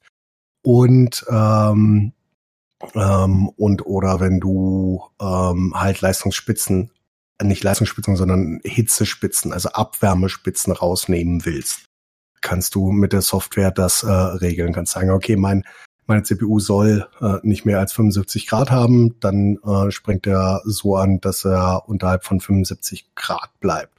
Und am Ende ist es in der Konzeption, wie ich sie sehe, und für mich wäre ähm, die Cooler Master CLC nicht wirklich interessant, ähm, außer wirklich für, für, für High-End-Systeme, wo du trotzdem eine luftgekühlte C äh, GPU drin hast, was meiner Meinung nach äh, nicht wirklich Sinn macht, ähm, wäre das, das EKWB-System nur interessanter als Ersatz halt für den ähm, regulären CPU-Block. Und äh, du kannst halt sicherstellen, dass deine CPU keine gewisse Gradzahl ähm, erreicht. Hm, okay, aber es klingt ja auf jeden Fall eher so, als wäre es was für Enthusiasten. Enthusiasten. Ja. Das ah, auf okay. jeden Fall. Enthusiasten ja. und Bastler. Ich habe mal so geguckt, also es gibt halt diese Elemente, die gibt's für einigermaßen wenig Geld irgendwie, so die kann man sich da irgendwie schon seit Jahren einfach online kaufen. Ne? Und dann hat man halt so ein Ding, so eine kleine äh, weiße Keramikplatte und mit zwei Kabeln, die dran gehen und da muss man halt Spannung anlegen und dann macht das halt genau das. Eine Seite warm, eine Seite kalt. Und dann gibt's halt so Bastelprojekte, was die Leute dann damit machen. Also wenn man jetzt nicht gerade eine CPU mitkühlt, dann kann man, was habe ich jetzt gerade gelesen, jemand hat sein Garnelenaquarium damit gekühlt, weil es denen im Sommer zu heiß wird hat er sich so eine Apparatur gebastelt oder eins ist schön, da gibt's einen, der hat dann geschrieben, habe einen Bierkrugkühler daraus gebaut und es funktioniert. Bier bleibt kalt. Wichtig ist eine gute Wärmeabfuhr, sonst funktioniert's nicht. Ich habe einen 100 Watt Prozessorkühler mit Lüfter verwendet. So, jetzt hat halt irgendwo jemand auf der Welt einen Bierkrug mit einem 100 Watt Prozessorkühler und einem PLDT Element und hat ein kaltes Bier. Ist das nicht schön? Das ist doch hervorragend. Das finde ich, finde ich wahnsinnig, finde ich wahnsinnig cool. Äh, ist auf jeden Fall gebastelt. Nein, also auch um das, um auch um das nochmal zu sagen, es ist halt ähm, das, was daran wirklich das Witzigste war, ist, dass das halt einmal wiedergekommen ist, ähm, so wie die ganzen anderen Sachen, die Jan zwischendurch erwähnt hat, ähm, ähm, auch wenn ich noch nie auf die Idee gekommen bin, meinen äh, Rechner in Öl zu versenken ähm, oder in irgendeiner Novak-Flüssigkeit. Äh, äh, ähm, nichtsdestotrotz ist es halt einfach was, was, anderes, was, was keiner, was, was aktuell keiner benutzt und was äh, wohl auch in, in, in naher Zukunft nicht von der breiten Masse adaptiert worden oder werden wird. Und ähm, das war aber bei, bei äh, Closed Liquid äh, Cooling Systems war das vor zehn Jahren auch nicht denkbar, dass das die breite Masse adaptiert. Deswegen ähm, einfach mal der Hint, äh, das gibt's und das wird auf jeden Fall spannend für Leute, die das letzte bisschen an Leistung aus ihren CPUs rausholen wollen. Mhm. Jetzt meinst du ja schon, für dich ist die Cooler Master Variante nicht so interessant, aber denkst du denn, dass du dir eine davon holen wirst und sei es nur zum Testen, Ausprobieren, Rumspielen oder lässt du die Finger davon? Also wenn es, ich meine, die, die, die aktuelle Problematik ist ja, dass das äh, in Zusammenarbeit mit Intel geschehen ist. Ich habe nun leider keinen Intel-Prozessor mehr.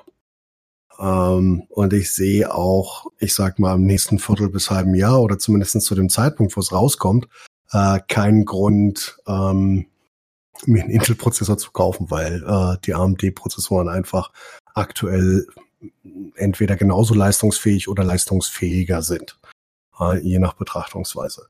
Ähm, wenn es das für AMD-Prozessoren gäbe, in dem Maße, würde ich den tatsächlich in meine vollständige Wasserkühlung würde ich das einbauen. Alleine mhm. um zu gucken, wie es wie es funktioniert. Und ich bin ja bei meinem bei meinem persönlichen PC ähm, äh, ist ähm, ist ja mehr eine riesige Teststation als alles andere. Ähm, wird das jetzt mir auch von der Optik her, die ist nämlich nicht so toll, zumindestens bei dem EKW-B-Gerät, ähm, würde mir das keine, keine Schmerzen bereiten. Ich würde es auf jeden Fall ausprobieren, weil es halt ähm, einfach was ist, was ähm, mir vielleicht noch ein bisschen mehr Leistung für einen Benchmark oder ähm, wenn ich irgendwas anderes mache, bieten könnte. Hm, okay. Wie sieht es bei dir aus, Jan? Ähnlich oder? Ähm, ich habe keine Pläne, ein solches Produkt zu erwerben. okay. Ja, gut. Äh, hast du noch was auf dem Zettel, Nino? Oder haben wir es damit so zusammengefasst? Nö, ich denke, äh, das haben wir soweit zusammengefasst. Ähm, ich glaube, ich glaube, wir sollten nochmal sagen, dass wir äh, nächste Woche gucken, ob wir was, ob wir einen Hardverteil abliefern können. Ähm, ähm, weil ja was something big is coming. und wenn, dann wird's Big Navi sein, aber da kommen ja nur die kleineren Karten raus, da müssen wir schauen. Genau, ja, gut, dass du sagst. Wir müssen mal gucken, ob das nächste Woche ins Konzept reinpasst oder nicht. Da schauen wir mal, aber das hört ihr dann ja, wenn der Podcast kommt. Gut, Jungs, danke, dass ihr euch die Zeit genommen habt, wie immer. Und wir sprechen demnächst. Macht's gut. Ciao, ciao. Reingehauen.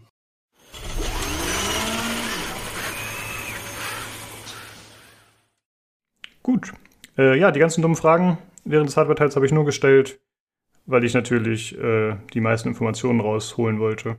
Hast du da äh, auch, ich habe dir ja geschnitten, aber hast du da auch Pelletier gesagt oder Pelletier? Ähm, ja. Weiß ich nicht mehr genau. Das ist ein schwieriges Wort. Ich, ich bin mir nicht sicher, was ich gesagt habe. Ich glaube, ich habe es einfach nur angekündigt mit, es gab ein Kühlsystem, ein neues Kühlsystem und dann habe ich das Linux zugeschoben.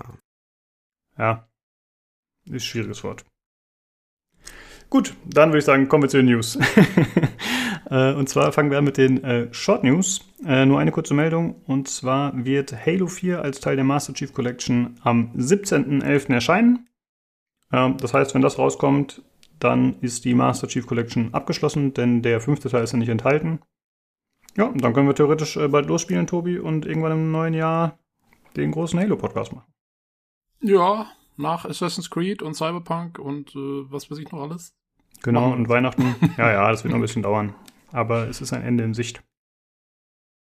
Hm, gut, dann würde ich sagen, kommen wir direkt zu den richtigen News. Äh, zum einen gab es die Meldung, dass äh, Codemasters übernommen wird von Take-Two Interactive. Hm, das wird ein Deal sein für 994 Millionen US-Dollar. Äh, die Übernahme ist jetzt noch nicht abgeschlossen, aber schon beschlossen und das Ganze findet dann statt im ersten Quartal 2021. Und äh, man kennt Codemasters äh, hauptsächlich für Sportspiele, genau genommen Rennspiele. Äh, die haben zum Beispiel die Rechte an Dirt, Grid, äh, Formula One und äh, Project Cars. Die, die, haben zuletzt die Slightly Match Studios aufgekauft, denen ja Project Cars gehört. Und äh, der Take-Two-Chef Strauss Zelnick hat sich dazu geäußert. Er ist der Meinung, dass das Portfolio an Sportspielen so sinnvoll ergänzt wird durch die neuen Rennspiele.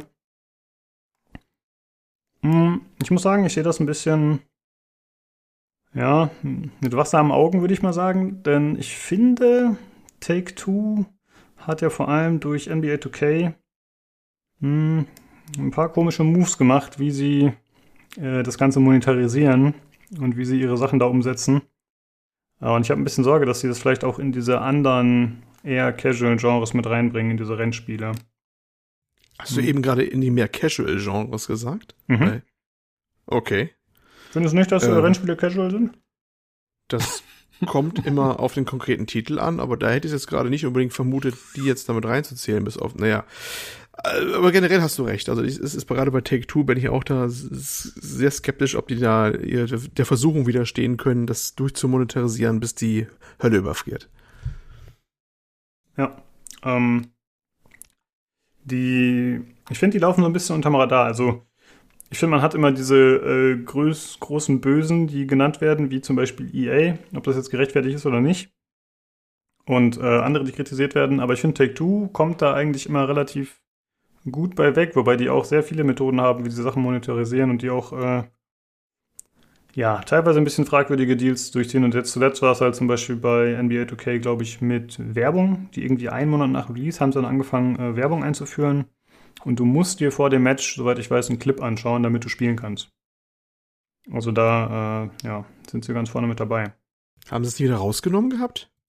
Uh, das habe ich jetzt nicht auf dem Schirm. Das kann sein, ist dass es aufgrund ja, von ist aber auch egal. Haben. Ich meine, das ist schon, äh, aber grundsätzlich ist es, ist es schon so. Die hatten auch dieses, ich glaube, eine, eine Ausgabe hatten dieses, dieses Glücksrad dabei oder so Mist, ne?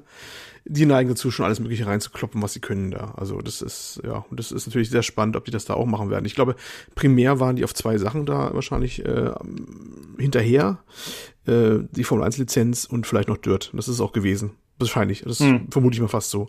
Gerade die Formel 1 Lizenz ist pure Gelddruck wert. Ich ja? wollte gerade sagen, die Formel 1 Lizenz wird auch das teuerste an der Sache gewesen sein, oder? Weil meine Fresse, also 994 Millionen US-Dollar ist schon eine Hausnummer. Was hat Bethesda Microsoft gekostet? Das waren 750 oder so? Krass, ne? Denkt man gar nicht. War das weniger? Echt? Ja, ja, weniger als der andere Kauf? Ey, Auf jeden Fall, ja, ja. Und ich denke mal, dass die Formel 1 Lizenz da der Hauptgrund für ist. Ja, da, da bin ich sogar ziemlich sicher.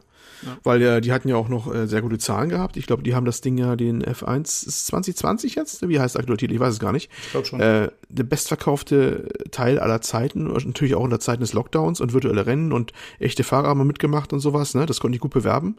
Das ging gut ab. Äh, ich glaube schon, dass das ein Grund mit war, dass sie so, so einen Preis dafür erzielen konnten. Und ich bin auch noch davon fast überzeugt, die kann gut sein, dass sie den Laden erstmal aufräumen auch, ne? Ich hätte ja schon auch anderweitig gesagt gehabt, äh, da sind ja immer so ein paar Studios runtergeschlüpft, ähm, denen es nicht so gut ging. Äh, Evolution, Evolution Studios ist zum Beispiel ein Beispiel. Das waren die, äh, jetzt muss ich schon überlegen, wie hieß das denn?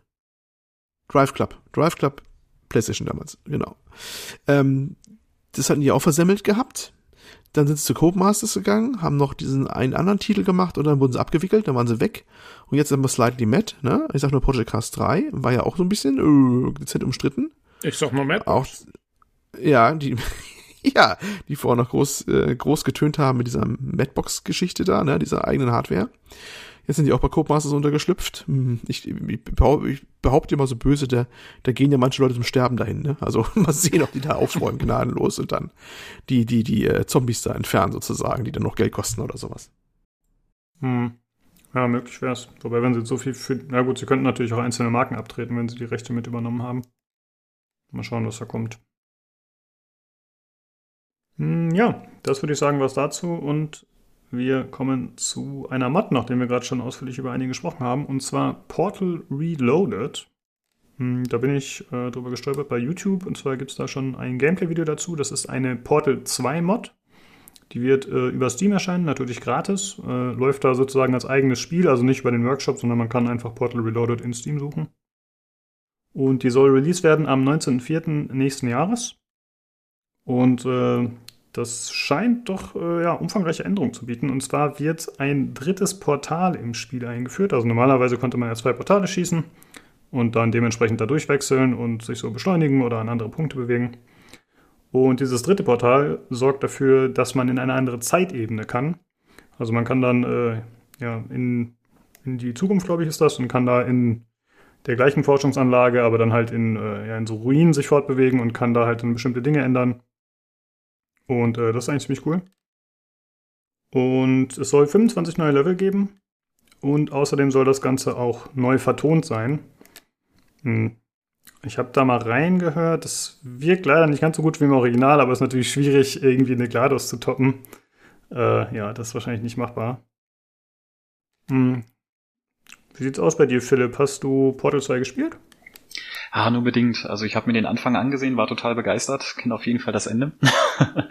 Aber ähm, ja, also wie gesagt, einen groben Anfang habe ich damals gezockt. Aber dann war ich wieder in den anderen Games drin. Aber trotzdem ja. super geiles Setting. Hat sehr viel Spaß gemacht. Fand ich auch, war sehr genial. Also ich bin normalerweise ja. nicht jemand, der Puzzlespiele groß spielt. Äh, da fehlt mir dann oft ein bisschen die Geduld zu oder die Kombinationsgabe, je nachdem. Und bei Portal habe ich mich dann trotzdem durchgebissen und auch noch mit einem Kumpel im Koop gespielt. Also das äh, war schon ziemlich gut im zweiten Teil. Ja, weil es auch einfach noch nie da so war, ne? Also man hat halt die ganz normalen Ego-Spiele gekannt und auf einmal kommt Portal und revolutioniert alles. und du denkst ja. dir, wow, was für eine Mechanik dahinter.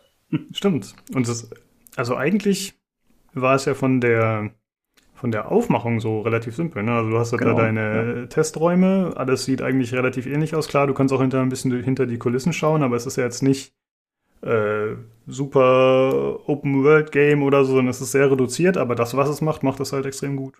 Ja.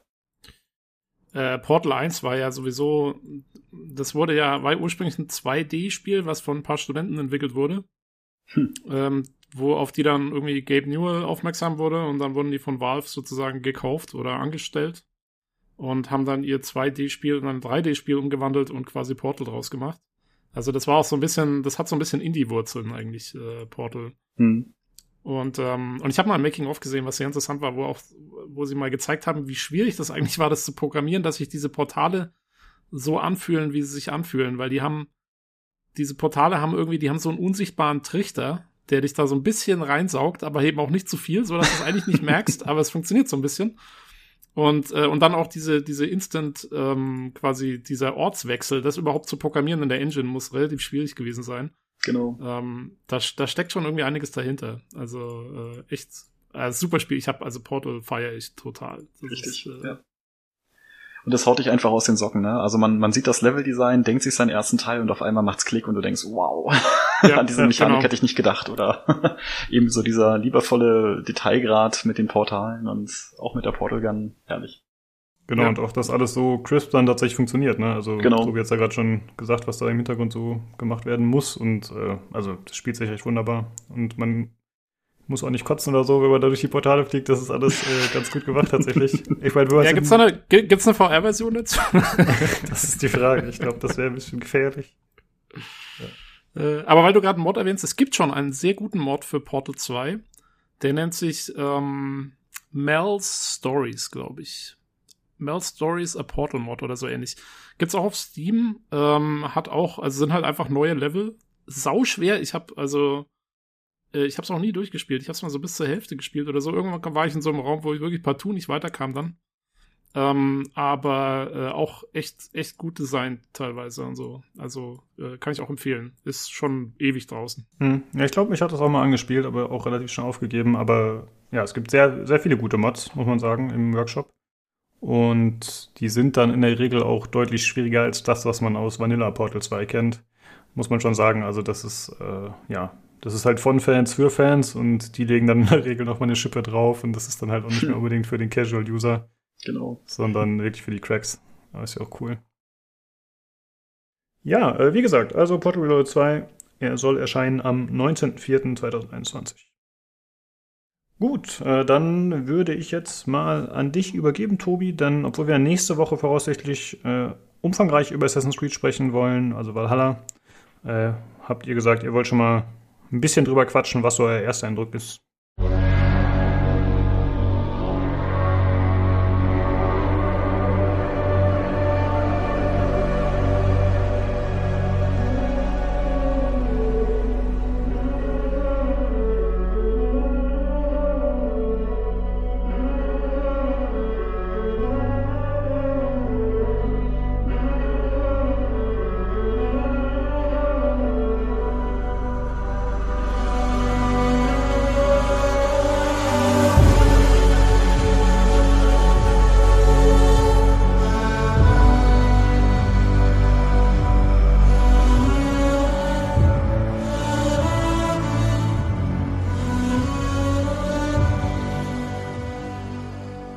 Genau, wir machen einen kurzen Ersteindruck, weil äh, es ist ja jetzt draußen und äh, keine Ahnung. Also ich habe es 20 Stunden gespielt. Äh, Daniel, du hast gemeint 16 Stunden? Hast ja, knapp 16 Stunden habe ich drauf auf dem Spielstand. Ja, also es geht auch immer schneller, als man denkt. Ähm, äh, ja, vielleicht, ich, ich überlasse dir vielleicht mal den Vortritt. Äh, wie war denn dein Ersteindruck so? Also ich habe ja Assassin's Creed seit Black Flag eigentlich nicht mehr angefasst. Ich habe zwar an einem Messe oh, okay. mal noch äh, Syndicate mal kurz angespielt, so 10, mhm. 15 Minuten, das war's dann auch. Und seitdem habe ich eigentlich kein Assassin's Creed mehr gespielt.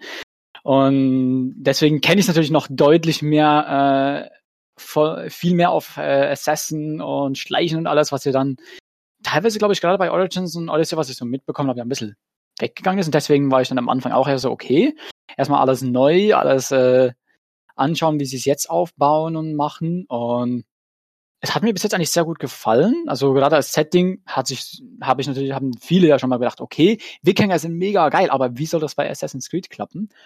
Ähm, aber ich muss sagen, das hat sich da super eingegliedert. Also gefällt mir sehr, sehr gut.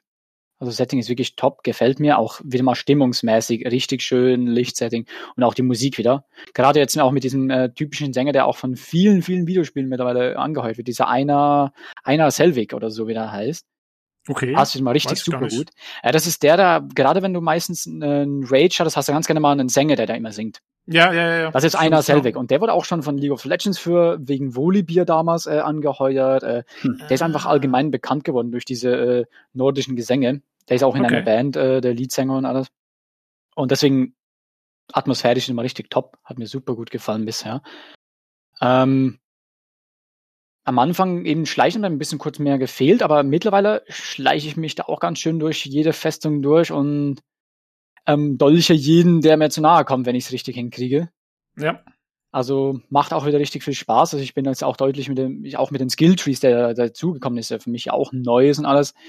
Habe ich meinen Spaß, geht da voll auf Schleichen, aber man habe ich auch gemerkt, man sollte ein bisschen Kampf skillen auch genügen, weil es gibt einfach Kämpfe, da kann man nicht ausweichen. Oder ja, da kann man nicht also, schleichen das ist mir aufgefallen, dass es äh, gerade jetzt in, in Valhalla, was ja irgendwie auch so ein bisschen zu dem Wikinger-Setting passt, es gibt echt mehr Kämpfe, an denen man einfach nicht vorbeikommt. Wo man also einfach direkt frontal kämpft und nicht äh, verdeckt sich durchschleichen kann, genau. Genau, die auch die Story bedingt so sein müssen mhm. und auch, ich finde auch, dass das Gameplay an sich, also es gibt ja jetzt so Raids, wo du so äh, Die machen Kloster, mega Spaß. Genau, wo du so Kloster sozusagen ähm, äh, äh äh, ja, raiden stürmen sollst, kannst. Äh, stürmen kannst, genau. Äh, da kann man zwar auch schleichtechnisch erstmal reingehen und Leute äh, leise ausschalten, aber es ist schon, glaube ich, also sie, sie bewegen dich schon eher so dahin, dass du da wirklich mit, deinem mit deinem Langschiff hinfährst und mit deinen Leuten da dann äh, in der Gruppe reingehst und alles platt machst, weil du musst auch am Ende dann brauchst du die, die anderen ja auf jeden Fall. Du kommst gar nicht an die Schätze, die du eigentlich plündern sollst, ran, ohne, ohne dass du da einen von deinen Kollegen hier rufst. Ja, stimmt, also die Türen, für, ja, die großen genau. Truhen und die Türen, die muss man ja mit einem NPC-Freund dann da äh, aufhauen. Genau, also du kannst da gar nicht komplett alleine durch dann letzten Endes. Und insofern finde ich ja, also es ist, äh, es ist definitiv mehr auf Kampf, äh, beziehungsweise also bei Origin und Odyssey war es noch so, das sind ja die, die zwei neuen, die auch schon so dieses, sagen wir mal, eher äh, rollenspieligere Prinzip hatten. Und da war es noch so, ähm, da war es wirklich dem Spieler überlassen. Da kam es auch sehr auf die Skillung an und so, ähm, wie du, wie du spielen willst. Und hier ist es jetzt äh, tatsächlich ein bisschen mehr so, dass du alles so ein bisschen machen sollst, anscheinend. Das ist so mein, mhm. mein Eindruck im Moment. Ja, das hatte ich auch definitiv sehr schnell den Eindruck. Was ich zwar wiederum auch teilweise schade finde, dass dann teilweise bei einigen Bossen oder stärkeren Gegnern, die man antreffen kann, es gibt ja diese Zealots oder so in Englischen. Zealots, ja. Die ähm, ja auch doch sehr äh, stark sind und ziemlich tanky sind und man kann nicht mal mit Stealth nochmal einen extra Schaden machen, habe ich gemerkt. Also du kannst sie nicht mal versuchen zu erdolchen oder dann ihnen damit schon mal einen guten äh, Teil ihres Lebens abnehmen. Das ist, finde ich, ein bisschen schade. Da haben sie leider ein paar Dinge weggenommen, ein paar Möglichkeiten, meiner Meinung nach. Also ich finde, ja. also es gibt ja auch stärkere Gegner, die kann man mindestens schon mal Stealth-Schaden machen, also so richtig Anschleichschaden machen und dann macht man ihnen nochmal eine ganze Portion mehr Leben weg mit einem Schlag und hat dann einfach den offenen Kampf. Das finde ich toll. Das gab's ja, glaube ich, auch schon in Odyssey, glaube ich. Und, äh, genau, das war eigentlich so das Prinzip in Odyssey. Genau. Also hier ist es jetzt, ich glaube, der Grund, wieso sie das rausgenommen haben, und ich stimme dir zu, mir gefällt es auch nicht, dass sie es rausgenommen haben. Aber hier ist, also in Odyssey war es noch so, dass du äh, Stealth-Attack machen konntest, aber nicht bei allen, also bei, wenn du nicht super drauf geskillt hast oder wenn du echt starke Gegner hattest teilweise, dann konntest du die nicht mit einer Stealth-Attacke umbringen, aber du konntest halt denen schon mal, was weiß ich, die Hälfte mhm. oder zwei Drittel oder irgendwas ihres Lebens abziehen. Ähm, und hier ist es jetzt aber ja so, wenn du eine Stealth-Attacke machst, dann kannst du ähm, zumindest mit der, mit den, wenn du den einen Skill hast, den du schon relativ früh kriegen kannst, kannst du dann so ein, kriegst du so ein Quicktime-Event. Ja, das habe ich auch schon, ja. Das ist, genau. das finde ich noch cool, das finde ich cool. Und wenn du das schaffst, dann, dann bringst du ihn komplett um, sozusagen. Also egal wie viele Lebenspunkte er hat, glaube ich. Das ist dann wirklich ein Instant-Kill. Und deswegen haben sie das wahrscheinlich bei diesen Salads weggelassen, weil sonst könntest du die Sonst müsstest du eventuell gar nicht mehr gegen die kämpfen. Was für mich okay wäre, aber aus irgendeinem Grund hat Ubisoft gesagt, hier, nee, machen wir nicht. Ja, eben, ja, ich finde das, das finde ich ein bisschen schade, dass ja ein paar Ist ein bisschen schade, ja. Ja. Hat mir, hat, hat mir jetzt auch ich glaube, meine größten Probleme hatte ich definitiv erstmal, musste ich sowieso definitiv sofort ändern. Auch jetzt hatten wir auch schon wegen dem anderen Assassin's Creed die Tastenbelegung. Mhm. Die war richtig ungewohnt. Also, es gab ein paar Dinge, die waren für mich ganz logisch, die waren ganz gut.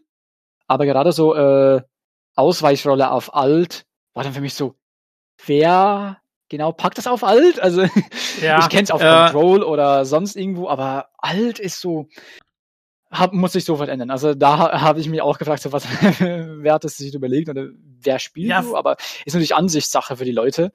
Also da habe ich mir auch gedacht, was das soll, weil äh, in Odyssey war das noch nicht ein Problem. Da hatten sie, ich weiß jetzt nicht mehr ganz genau, wie es war, aber da war, da hatte ich dieses Problem nicht mit der Steuerung. Und hier, ich habe so oft jetzt schon die Tasten umbelegt, weil mir irgendwie keine so richtig zusagt bis jetzt. Ähm, also die Steuerung ist so ein bisschen so ein, so ein, so ein Punkt. Ähm, ja, der Daniel hat das ja auch ein bisschen äh, für uns gestreamt hier netterweise auf dem Discord und da haben ja mhm. relativ viele Leute zugeschaut und ich glaube, da waren sich eigentlich alle einig, dass äh, man die Rolle nicht auf Alt erwarten würde. Also äh, auf Shift vielleicht, gut, vielleicht ist da Rennen, aber dann hat irgendeine andere Taste. Control ist, glaube ich, so das ja. ja. würde ich mal sagen, wenn man was anderes nicht hat.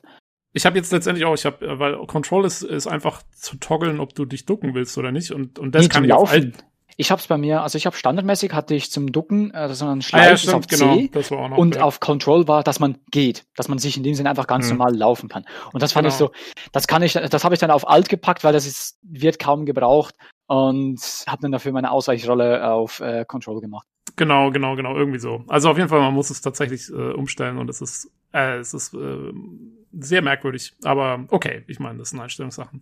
Ich wollte mal nur kurz sagen für alle Leute, die vielleicht Odyssey und, und Origins oder so gespielt haben. Also im Prinzip, Valhalla spielt sich schon vom eigentlichen Spielablauf immer noch sehr ähnlich. Du hast deine Open World, du rennst da durch, du machst deine Quests. Ähm, der, ähm, also von dem, was man macht, ist es ähnlich. Der Aufbau ist aber irgendwie ein bisschen anders jetzt. Ähm, denn wo Odyssey zum Beispiel hatte eine und auch Origins hatte eine Hauptstory, die so ein Strang war, dem du gefolgt bist eigentlich. Der hat zwar ab und an mal so zwei, drei Möglichkeiten gehabt, sich so ein bisschen zu verzweigen, aber im Prinzip ist so einer Story gefolgt und die hat dich so durch die Welt geführt. Du musstest halt, erst musstest du, was weiß ich, irgendwo nach Athen und dann musstest du dahin und das machen und dahin und das machen. Und hier ist es jetzt ein bisschen anders. Äh, hier machst du, also erst hast du so einen Prolog in Norwegen, der geht relativ lang. Ich war also, ich war, glaube ich, ich war bestimmt zehn Stunden in Norwegen oder so. Da hast du dich um, aber echt ähm. lange aufgehalten. Also ich habe mich ziemlich schnell durchgeprüft, als ich ziemlich schnell nach England kam. Ich habe weniger gebraucht. Also ich habe halt, ich hab dafür war, auch viel ausgelassen. Ja, genau. Ich habe das ganze Nebenzeug mitgemacht noch in Norwegen und dann, dann bist du da halt locker zehn Stunden beschäftigt. Ähm, also da ist, das ist schon so ein ganzer, ganzer Open World äh, dort sozusagen. Und dann, genau, und dann, dann kommst du nach England und da ist dann die eigentliche, das eigentliche Hauptgeschehen des Spiels. Ähm, und, und da ist jetzt so, dass England ist halt unterteilt in verschiedene so Gebiete, äh, die einzelnen Shires. Und, ja, und die, die Königreiche von einzelnen Dingen, ne? Genau, die Königreiche sind ja noch größer. Genau, aber die Karte ist quasi unterteilt in nochmal kleinere Untergebiete mhm. von diesen Königreichen. Und in jedem Gebiet hast du so ein bisschen so eine eigene Story, die du in dem Gebiet eigentlich machst. Das ist zumindest mein Eindruck bis jetzt. Also äh, da hat man da auch so einen Kartentisch und dann, dann sagt man erst, okay, ich will jetzt die Questreihe anfangen in dem und dem Gebiet. Und dann gehst du in das Gebiet und machst da eigentlich auch, bleibst erstmal in dem Gebiet und machst da alles. Und dann gehst du ins nächste Gebiet und machst da eine andere, ist dann, machst mit anderen Leuten zu tun oder setzt sich dann später bestimmt auch irgendwie fort. Ähm, aber da ist es so ein bisschen untergliedert und ich finde es eigentlich ganz gut, weil es ist jetzt nicht mehr, die, die Welt wirkt dadurch ein bisschen kompakter, finde ich. Also man ist, man ist so ein bisschen mehr in diesen, in diesen Gebieten da unterwegs und weiß, okay, jetzt bin ich erstmal hier, bleibe ich erstmal da ähm, und macht da irgendwie so alles fertig und es gefällt mir ganz gut vom, vom, einfach davon, wie das Spiel eingeteilt ist. Fand ich gar nicht so schlecht. Hm, ja, das, das gefällt mir auch. Also England gefällt mir bisher. ist ein schönes Fleckchen Erde, was sie da gebaut ja, haben. Ja, mich erinnert es, also grafisch vor allen Dingen und äh, so vom, von der Atmosphäre her, erinnert es mich oft wahnsinnig an den äh, Robin Hood-Film mit Kevin Costner aus den 90ern.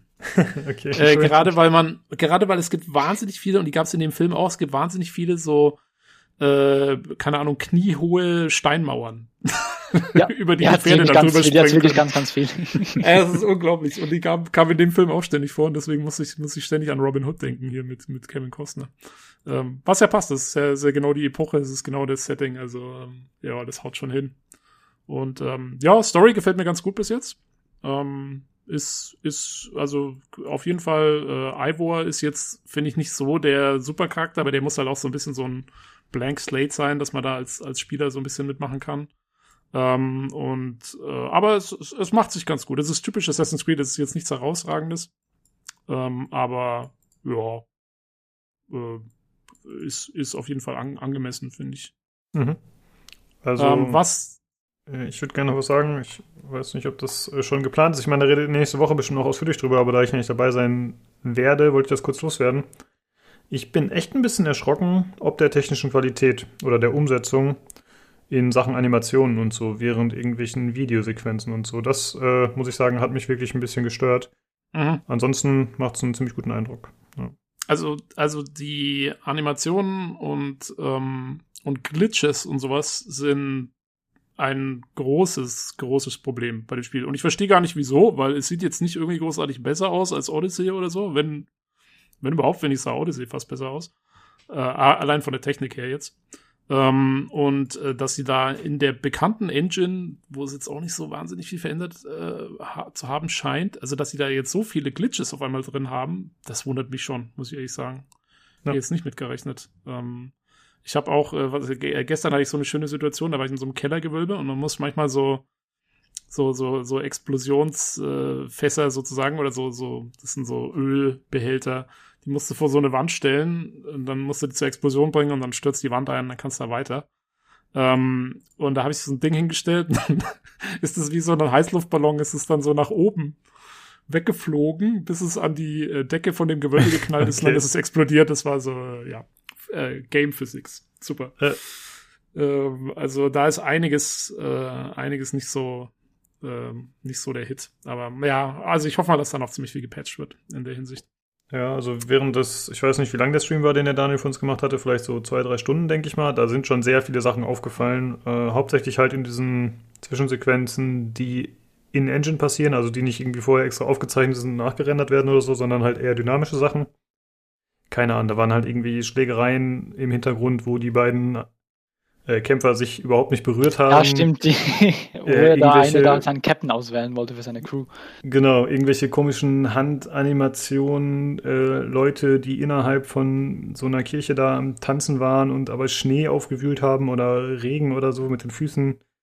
Äh, halt so lauter so Kleinigkeiten, was im Grunde fairerweise nicht so schlimm ist.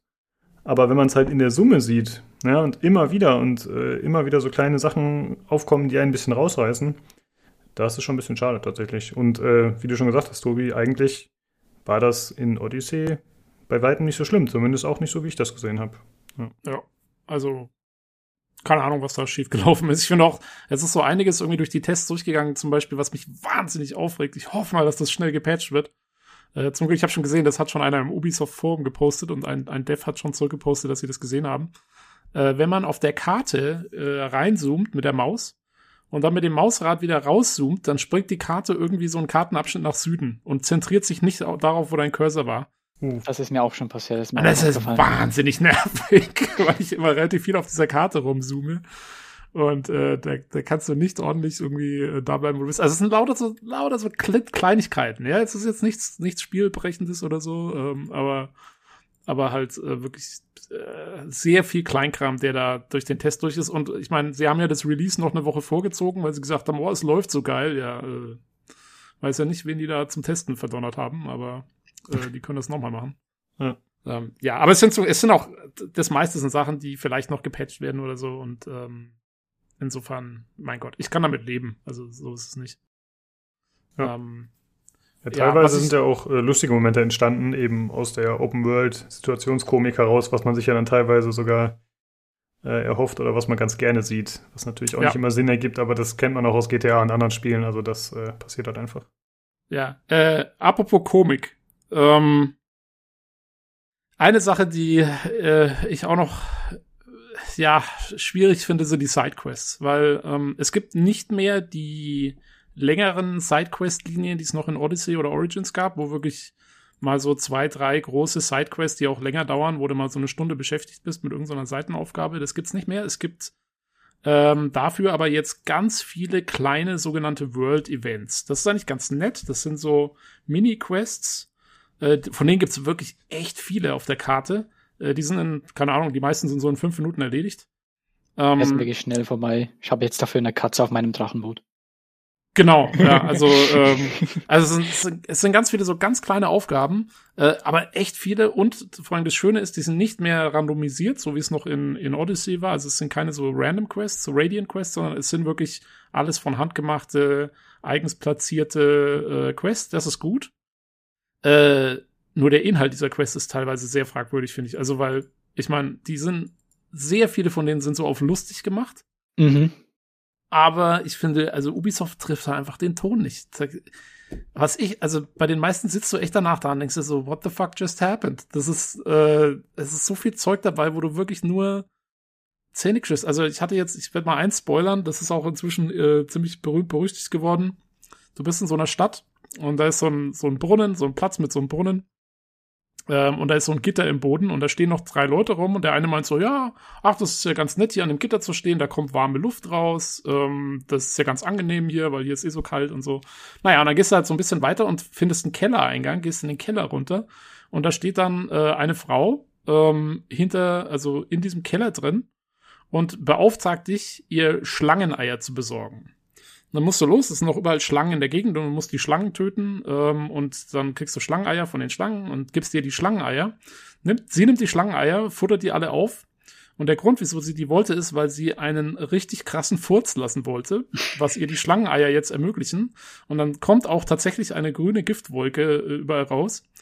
Und äh, dann freut sie sich da wahnsinnig drüber und du gehst wieder hoch zu dem Brunnen und alle fliehen vor diesem, vor dieser Giftwolke, die sich jetzt ausbreitet. Und das war dann die Sidequest. Und du denkst dir so, okay. also, ich meine, ja, ist schon irgendwie auch witzig und dieser derbe Humor passt vielleicht sogar ein bisschen in dieses alte England-Setting, aber es ist einfach, es ist so viel, es sind so viele davon, sind so in diesem Cringe-Faktor, äh, Cringe-Gebieten. Es ist einfach, ich weiß nicht, was die sich dabei gedacht haben. Das passt auch gar nicht zur Hauptquest. Die Hauptquest ist relativ, ja, halt ernst gehalten oder, oder jetzt nicht unbedingt ernst, aber halt, äh, ne, so also wie man sich's vorstellt. Und dann, dann kommst du ständig in so Sidequest-Dinger, wo ständig sowas passiert. Ähm, naja. Da fra frage ich mich, was bizarrer ist. Äh, diese Geschichten oder das, was der Robert äh, hier postet von seinen äh, Yakuza Like a Dragon Erlebnissen, ja, ne? da muss ich auch direkt dran denken, genau. Ähm, das war ja auch relativ. Aber so ein bisschen, genau so ein bisschen wie Yakuza kommt's jetzt rüber, ja. Du hast diese Hauptquest, die alles relativ so äh, ja ernst nimmt. Eigentlich ernst halt, will, ja. Genau, sich selber zumindest ernst nimmt.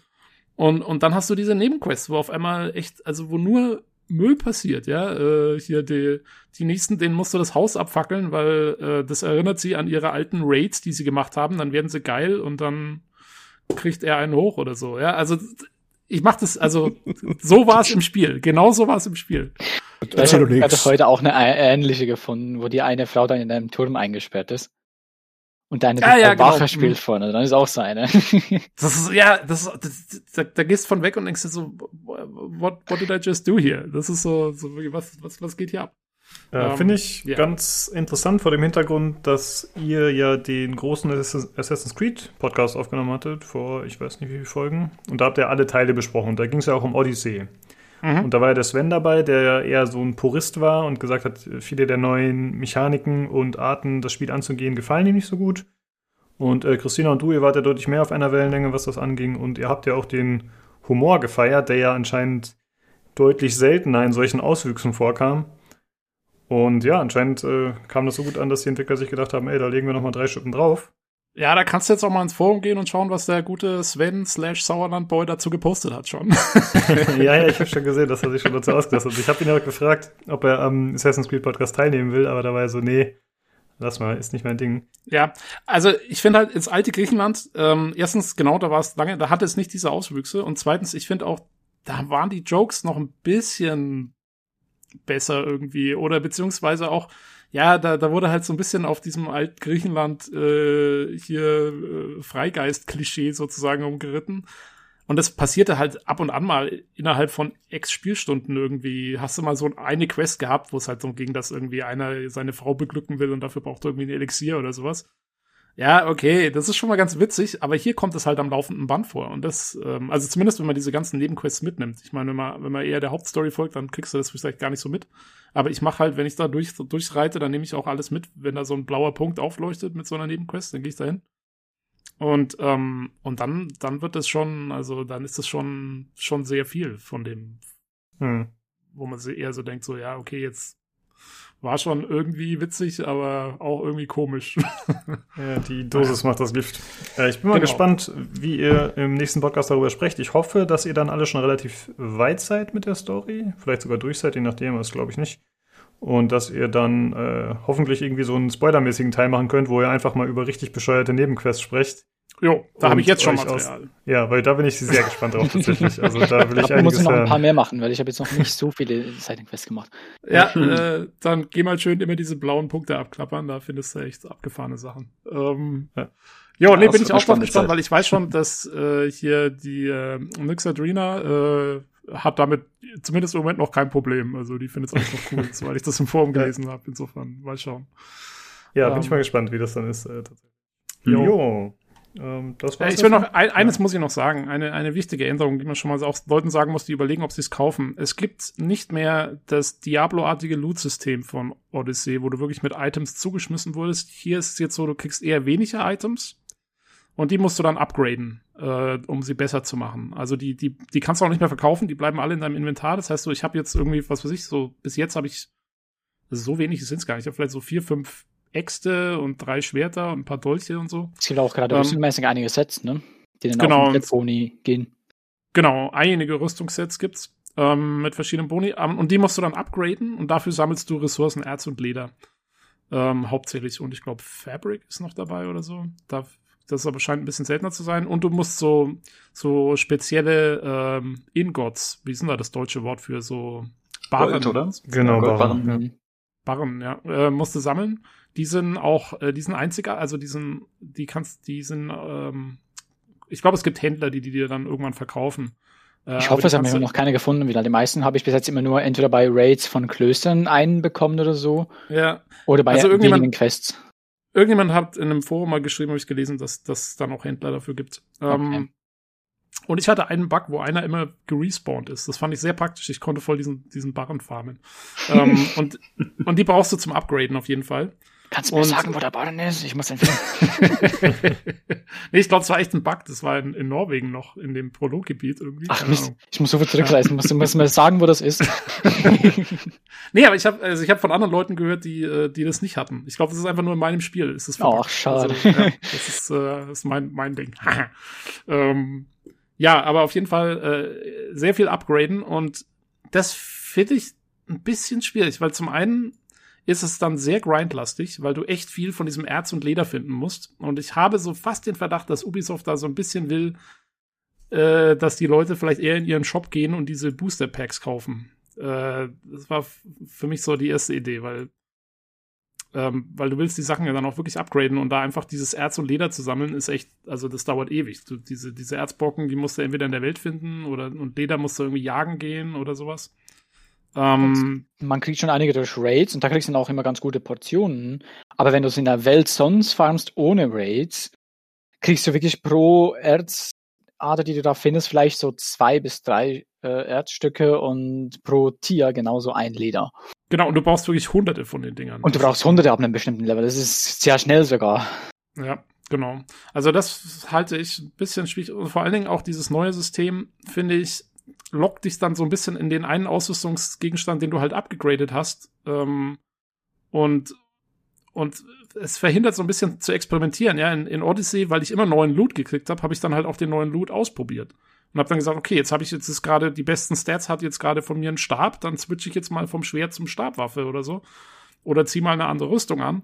Und hier ist es jetzt eher so, dass ich mir so überlege, hm, will ich jetzt das Ding wirklich upgraden, dass ich es anziehen kann, oder lasse ich es lieber und warte lieber, ob ich später noch was Besseres finde und dann ver ver verwende ich meine Ressourcen darauf. Also ich finde, ja, das, das lockt dich da so ein bisschen aus. Also, naja, da werden wir nächste Woche nochmal drüber diskutieren, glaube ich, äh, weil ich glaube, das sehen andere Leute auch anders, aber ich bin nicht so begeistert und ich bin auch von dem neuen Skilltree nicht begeistert. Ähm, der ist auch irgendwie so ein bisschen komisch. Da musst du, der ist so ein bisschen auf Path of Exile gemacht, wo er sehr verschwurbelt ist und du musst zu verschiedenen Pfaden folgen, um zu Skills zu kommen. Und auf dem Weg kriegst du dann so Passives. Aber das ist alles so, äh, irgendwie, ich weiß nicht, das, das, das lockt dich auch so halb in irgendwelche Pfade rein immer. Und du hast keine richtige Kontrolle darüber, wie du skillen willst, sondern du musst diesen Pfaden folgen. Aber ja, es ist sicher die Ansichtssache. Ich meine, ich will da jetzt auch nicht zu sehr drauf eingehen im Moment, aber es ist, es ist auf jeden Fall sehr anders als Odyssey in der Hinsicht. Ja, ja Schiffsschlachten gibt's auch nicht mehr, soweit ich weiß. Genau, das Boot ist nur noch genau. äh, Transport. Ja, man kann schon auch, äh, es gibt ab und zu schon die Situation, dass wenn man in den Kampf kommt, wenn man auf dem Boot ist, kann man immer noch seinen Schild nutzen, um sich zu verteidigen oder dann äh, mit dem Bogen zurückschießen. Ja, gut. Und dann gießt dann auch die Crew so mit. Genau, aber es gibt kein, also in, in Odyssey. Aber es gibt keine wirklichen Schiffsschlachten mehr, so wie es früher gab, ja. Genau, genau, die, die fallen raus, ja. Ja. Ähm, ja, das wäre mal so das, das Essentielle, würde ich sagen. Ja, das reicht auch als, als Ersteindruck und ich denke mal, wir wollen ja nicht, dass zu viel dann redundant wird, weil es nächste Folge nochmal besprecht. Ich meine, das wird sich eh überschneiden teilweise. Das ist halt so. Wie genau. gesagt, ich hoffe auf einen großen Spoiler-Teil, wo ihr diverse Sachen ausplaudert und äh, erzählt. Bin ich mal gespannt drauf. Jo. Und ich denke auch nächste Woche ein bisschen Streitgespräch, weil ich glaube, ähm, da werden, wir haben, glaube ich, vier, fünf Leute dann, die alle Assassin's Creed relativ viel gespielt haben und relativ starke Meinungen haben. und dann, äh, wenn wir uns da mit auseinandersetzen. Jo, genau. Gut, äh, dann würde ich sagen, kommen wir noch zu dem anderen Thema, äh, warum ihr beide überhaupt da seid, äh, Daniel und Philipp, oder hauptsächlich da seid. Und zwar geht es um das Spiel, das äh, ihr bzw. eure Firma vor kurzem veröffentlicht habt, und zwar Dispatch Entity Astray.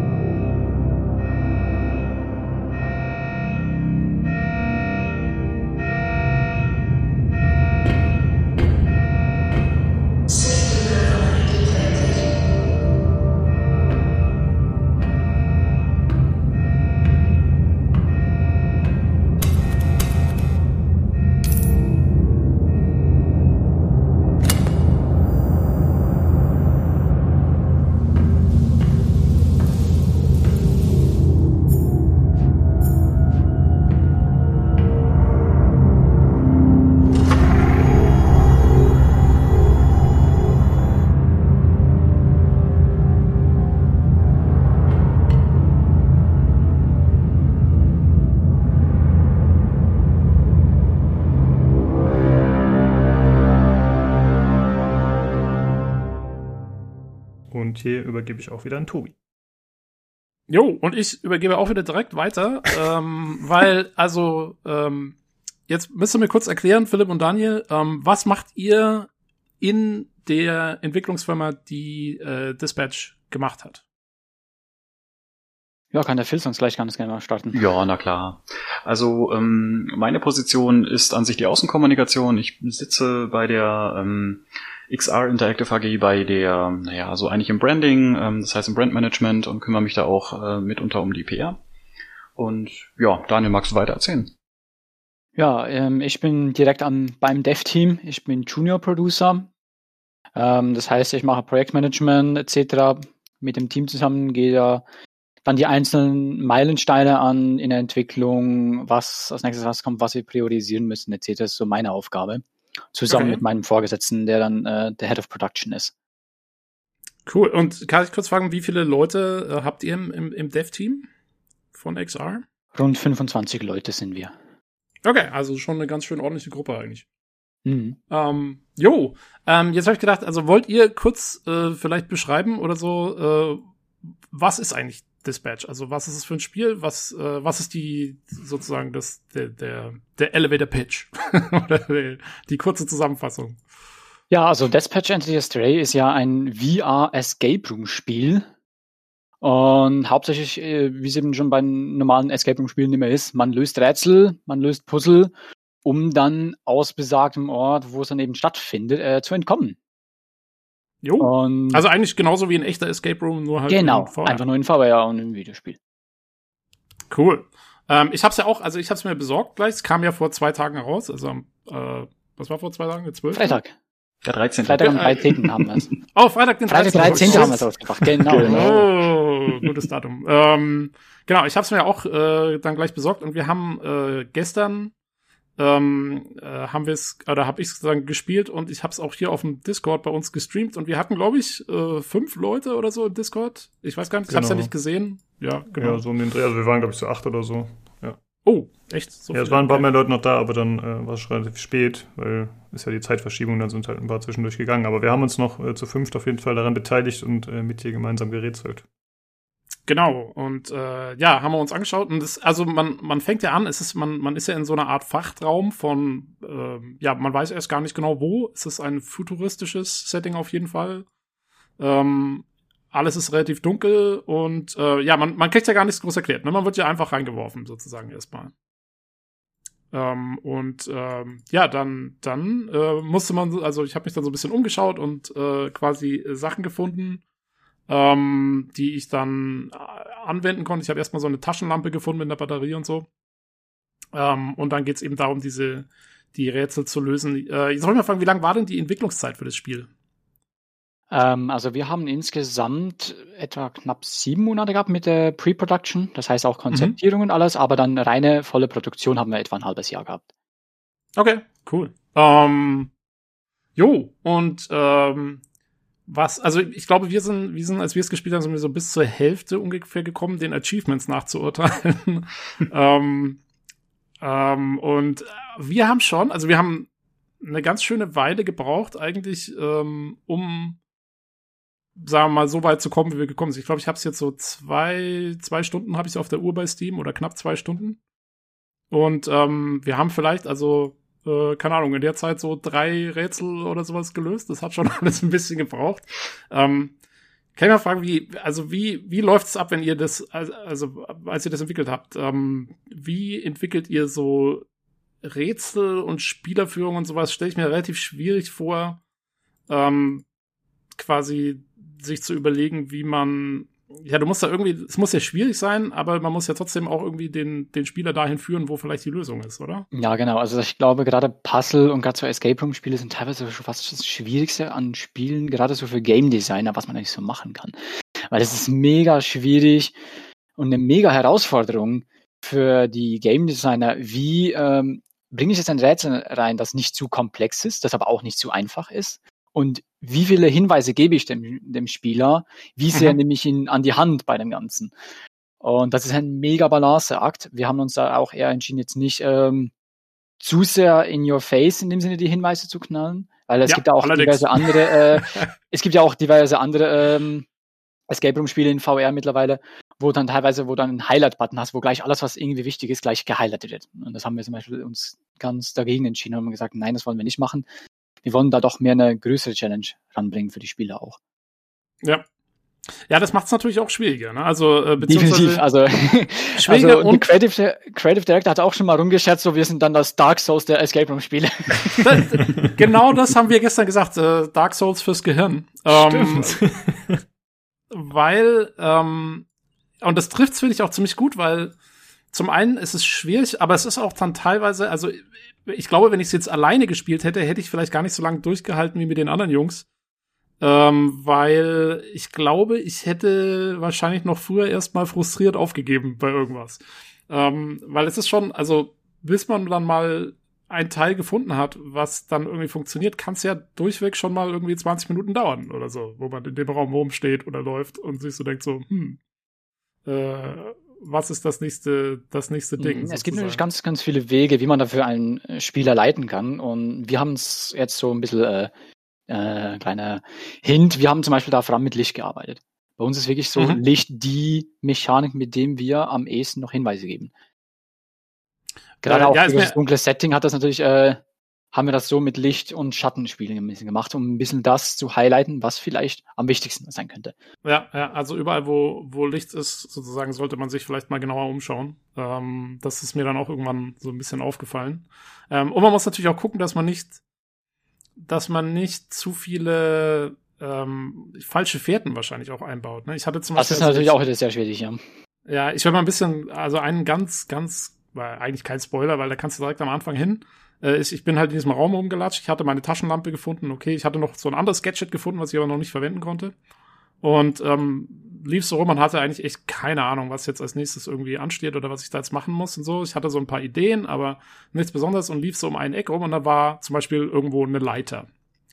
Ähm, und unten an der Leiter ähm, stand ich dann da und ich kenne das eigentlich aus anderen VR-Spielen. Ist ja oft so, wenn du so eine Leiter hast, dann kannst du dir so mit den Handgriffen sozusagen hoch äh, hochlaufen. Und das hatte ich dann eine ganze Weile lang probiert. Ähm, es ging aber nicht. Ähm, also ich kam diese Leiter nicht hoch und da war oben an der Leiter zum Beispiel ist auch ein rotes Licht dran. Also ich dachte, ah, vielleicht muss ich da irgendwie hin oder so. Bist du schon auf dem richtigen Weg, aber vielleicht hast du gemerkt, dass ja ein ganz bestimmter Effekt, wenn du näher an die Leiter kommst. Genau. Ja, das, das verhindert auch, in dem Sinne.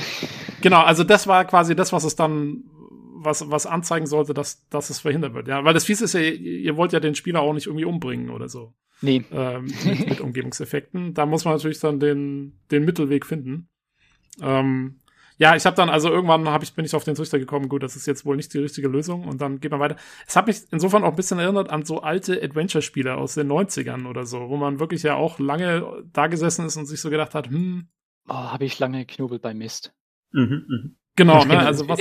die Mistreihe. Äh, was ist der richtige? Ja, ihr habt ja auch, ihr habt einige mistartige Puzzles eingebaut ist mir aufgefallen. Also äh, ich, ich kann, also äh, wie gesagt, ich will nicht zu viel spoilern. Ich sag nur, wo wir gerade festgesteckt sind. Am Ende war dann musste man so einen Code finden und da gab es verschiedenste Hinweise für diesen Code und ähm, wir, da waren wir dann noch am Knobeln, welcher Hinweis jetzt gerade der richtige ist oder welchen man verwenden soll, welchen lieber nicht und so. Das hat mich sehr stark an Mist erinnert, muss ich sagen. Ja, gerade mit den Codes, das ist wirklich sehr, äh, wie man es eigentlich noch damals von damals kennt von Mist. Das ist wirklich so. Ja. Ich glaube, da ähm, hat äh, unser Creative Director und die Game Designer haben sich da definitiv ein paar Ideen geholt, aber das ist auch äh, wirklich auch einen guten Weg, wie man teilweise auch eben damit spielen kann. Es gibt ja mehrere Wege, wie man Codes verstecken kann. Und auch mhm. teilweise auch gleich ein bisschen Worldbuilding mit reinbringen kann. Also da haben wir mehrere Wege. Genau. Ja, und das, also das, ich hatte jetzt auch noch so das Gefühl, das Fiese war, ihr hattet, es, also vielleicht liege ich komplett falsch, aber ihr hattet, glaube ich, mehrere Codes. Es gibt falsche Für verschiedene, haben, für verschiedene haben, Sachen, die irgendwie. Man braucht mehrfach einen Code. Es ist, äh, es gibt mindestens zweimal einen Code. Aha. Und es gibt äh, falsche Fetten. Ja, ja, genau. Also das, so habe ich es mir auch schon irgendwie gedacht. Also ähm, ja, äh, auf jeden Fall. Also wer, wer es, äh, wer es sich holen wird und spielen wird, wir haben ja, wir haben, ich weiß vom Discord, wir haben einige Leute, die VR spielen. Ähm, also da äh, könnt ihr euch mal überlegen, aber stellt euch darauf ein, das ist echt, also es sind, es sind harte Kopfnüsse und man muss ein bisschen frustresistent sein bei dem Spiel auf jeden Fall. ähm, ähm, jetzt habe ich noch die Frage, ja, äh, Lukas. Ja, äh, also es ist auf jeden Fall schwierig, sehe ich auch so. Ähm, wir hatten, äh, ohne das jetzt zu groß zu spoilern, bei diesem Aufzugrätsel schon so ein bisschen Probleme, wo man da äh, an dem Terminal die Sachen rauf und runter schieben muss. Äh, da sind wir ein bisschen gescheitert anfangs. Ähm, dann haben wir es aber gemeinsam geschafft. Und tatsächlich war es ganz gut, dass wir das dann gemeinsam im Discord sozusagen erlebt haben. Ich meine, klar, nur Tobi hat das VR-Setup, aber er hat das für uns gestreamt und wir konnten dann unsere richtige oder falsche Meinung mit reinschmeißen und so haben wir uns quasi wie in einem echten Escape Room haben wir uns halt zusammengetan ja. und haben so zumindest einige Dinge äh, lösen können. Ja. Also ja. gerade das mit den äh, Liften da am Terminal ist eines meiner Lieblingsrätsel. Da habe ich auch ganz viel Spaß damit gehabt. Mhm. Also ähm, das fand ich echt knobelig, aber echt cool. Ja. Wenn ich mal ein, wieder ein, was einwerfen darf. Äh, es gibt ja, es gibt ja ein Video auf YouTube, wo ein äh, YouTuber euer Spiel da spielt, ne? Mhm. Äh, und an einer Stelle kommt er wohl ewig nicht weiter. Also ich habe jetzt irgendwie bei Minute 20 und erst fünf Minuten oder länger da am Rätseln in irgendeiner Ecke und da schlägt er auch virtuell sehr frustriert auf irgendwas ein. äh, weiß nicht, ob man das vielleicht als Analyse gleich nochmal benutzen könnte. Ja, ich habe, ja, wir werden definitiv uns definitiv auch ähm, ein bisschen an der Community richten und schauen, was da so geht, wie die äh, Feedback geben, was da für Wünsche reinkommen, was für vielleicht für natürlich auch Verbesserungsvorschläge kommen und alles so. Das ist uns auch ganz, ganz wichtig, dass wir da natürlich ganz viel Community-Feedback sammeln. Das ist für uns genau. wichtig. Ja. Habt ihr, also habt denke, ihr vor zu, hm? zu patchen auch das Spiel? Ja. Ja. Ja. Also wollen wir definitiv auch äh, auf das Feedback eingehen, um da definitiv ah. nochmal ein paar Patches rauszuhauen. Kann ich gleich dann, den ersten Wunsch äußern? Hallo. Save Points. Leute, gebt mir Save Points. also, ähm, weil ich, wie gesagt, wir haben jetzt zwei Stunden gespielt. Ich weiß, also an sich haben wir ja letztendlich nicht viel gemacht. Das heißt, wenn man die Lösung kennt, kann man das alles relativ schnell wieder wiederholen, was man gemacht hat. Ähm, aber gerade weil ähm, es ja relativ definitive States sind in dem Spiel. Also wenn ich dann das Puzzle geschafft habe, dann ist ja eigentlich alles in einem bestimmten Bereich. Äh, da würde ich meinen, man könnte doch eigentlich ganz gut einen Save Point einbauen, dass man sagt, okay, wenn ich das nächste Mal anfange, dann bin ich wieder an der Stelle. So, du müsstest eigentlich äh, Save Points haben, dass du auch Continue machen kannst im Menü. Und jedes Mal, wenn du ein Rätsel gelöst hast, kommt unten rechts dann auch gleich das äh, Dispatch-Logo als Save Point-Logo. Das habe ich nicht gefunden. Ich konnte nur Start machen und war wieder ganz am Anfang. Und, ähm, und auch der, der YouTuber, den Olli gerade angesprochen hat, hatte das auch nicht gesehen. Da müssen wir hm. mal gucken, ob das. Also müsste ich jetzt nochmal schauen, wo das, wenn dann, wo es implementiert ist. Mhm. Ähm, aber äh, ja, da bin ich schon an dem Rätsel gescheitert, anscheinend. ja, okay, ja gut. Wir haben uns ein bisschen gewundert tatsächlich, dass es das nicht geht. Ähm, aber ja, dann haben wir das anscheinend einfach vercheckt oder es hat in dem Fall nicht funktioniert oder so, keine Ahnung. Ja, schauen wir nochmal. Also ich, ich hatte es heute, heute nochmal probiert und ähm, da habe ich nur die Startfunktion gefunden. Aber ich schaue es mir nochmal an, auf jeden Fall. Sehr hm. schön. Ja, habe mich schon gewundert, weil es sind ja, es sind ja auch, ihr, ihr habt ja Chapters, ne? Also ja, genau. die, die Steam Achievements haben ja Chapters. Genau. Ähm, deswegen ja, wir sind anscheinend in Chapter 3 von 5, also so wie gesagt, ungefähr bei der Hälfte. ja, das ist gut. Jetzt, Bleib dran. Also ich denke auch gerade, dass das Podrätsel ist, glaube ich, auch eines der schwersten, würde ich mal behaupten. Ja, Die Codes sind, wenn man da ein bisschen sich umschaut, hat man es eigentlich dann doch schon fand ich persönlich, als ich das erste Mal gespielt habe und ich habe ja, auch wenn ich selbst bei der Entwicklung dabei war, haben wir gesagt, dass äh, zwar mein Head of Production und die Game Designer und alles, die haben das natürlich jeder selbst gerade gemacht und immer gespielt und getestet, aber ich hat's na, haben wir auch gesagt, okay, da wir jetzt nicht so viele eigene interne Tester haben, bin ich einer der wenigen, die auch blind testen. Das heißt, ich habe auch äh, zwar bei der Entwicklung gerade was Art anging, habe ich viel mitgemacht, weil ich viel dabei. Aber ich habe dafür gerade was bei Rätselaufbau äh, angeht und alles war ich eben so nicht dabei, damit ich das eben auch blind testen konnte. Also ich ah, habe ja. da auch selbst noch einiges knobeln müssen, aber natürlich hatte ich natürlich auch schon einige Hints und war jetzt mal vielleicht ein bisschen schneller durch, aber gerade das Porträtsel war, glaube ich, das Schwierigste auch für mich selbst. Also genau. danach ging es dann eigentlich ganz gut. Also ich denke auch allgemein darf man ja auch nicht vergessen, es geht ja allgemein um dieses Escape Room Thema, ne? Der genau. eine ist damit komplett affin und freut sich auf das nächste Abenteuer, wird eingeschlossen im Raum, der nächste sagt sich, ey, ich gebe der Sache 15 Minuten und äh, wenn die Ungeduld gewinnt, bin ich raus. Und je nachdem ist man eben drinne oder auch nicht. Und unser Ziel ist es eben, denjenigen ja, einfach damit eine Freude zu machen und man kann es natürlich differenziert sehen, ähm, hoffen da aber auch schon, wie Daniel gesagt hat, ganz klar auf das Feedback. So, das heißt, ähm, jetzt haben wir die ersten Informationen bekommen, die Leute zocken's und ähm, umso besser, dass wir jetzt gerade in der Runde einfach miteinander darüber reden können und auch euer Feedback annehmen können. Ne? Also prima, danke. Super. Jo, ja, ähm, ja, ist ja cool, dass wir zusammen sitzen können ja, und darüber quatschen können. Das ja, ja, ich find's cool, dass ihr da seid, weil ihr seid unser erster erster Game Dev Interview. Ja, ja Premiere, hä? Und ja, kleine Premiere. äh, da habe ich jetzt noch eine, äh, Frage und zwar, ich weiß nicht, ob das ein Spoiler wäre. Wenn ja, dann sagt einfach, es ist ein Spoiler und ihr könnt nichts drüber sagen. Aber ähm, wie kamt ihr auf den Namen? Ähm, es ist ein bisschen Spoiler. Ja, ich greife mal okay. davor.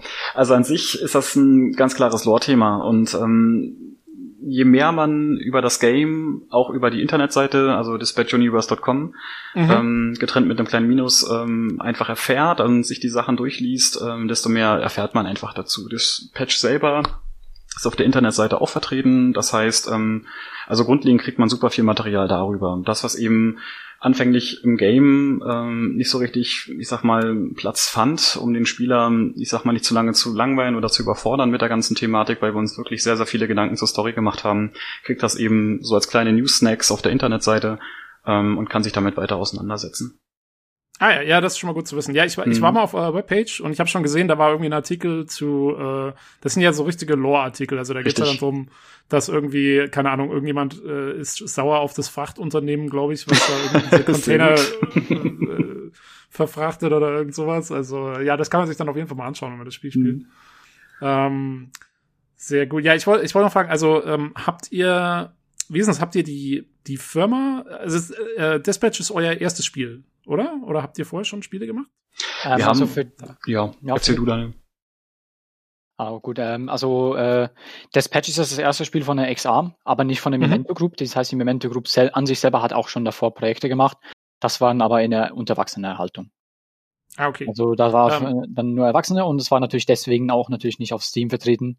Aber das ist ja. so unser erstes Spiel auf Steam und von der XA. Und deswegen, wir haben zwar VR-Erfahrung, weil es auch schon VR davor war und konnten jetzt auch durch diese vorigen Projekte ganz, ganz viel lernen für, durch, einfach durch die Mechaniken von ja, wie äh, die Technologie funktioniert, wie, ja, wie das Ganze entwickelt werden muss und konnten das jetzt natürlich alles einsetzen.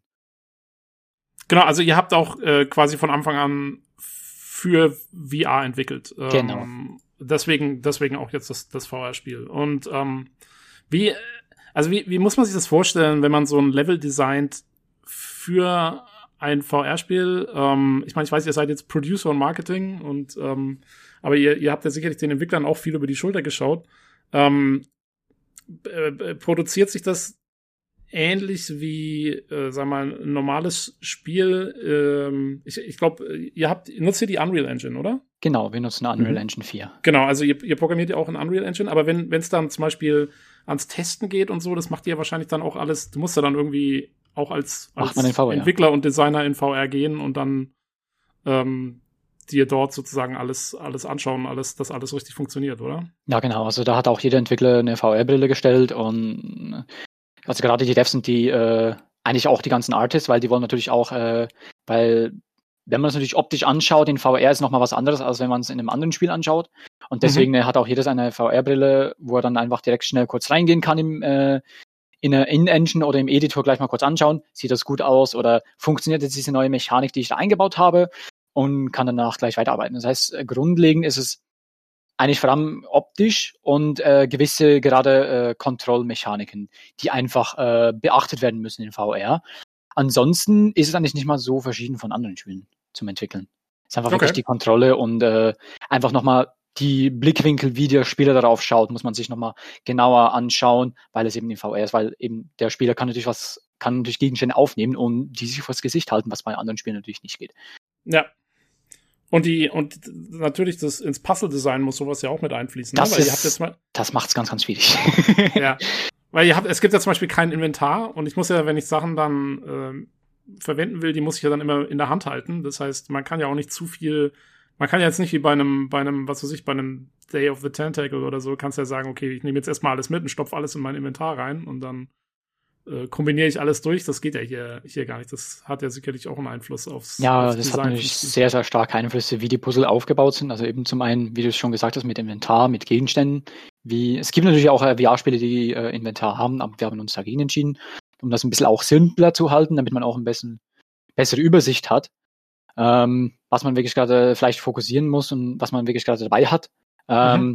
Zum anderen aber natürlich auch eben Bewegungsfreiheit, wie bewegt sich der Spieler, was können wir ihnen ermöglichen, was nicht, was können wir ihnen auch zumuten, weil äh, da ist natürlich auch wieder gerade das Thema Motion Sickness. Ist natürlich auch wieder so ein Thema für viele, wo natürlich nicht alle können VR-Spiele ganz so gut ab wie andere. Und ja.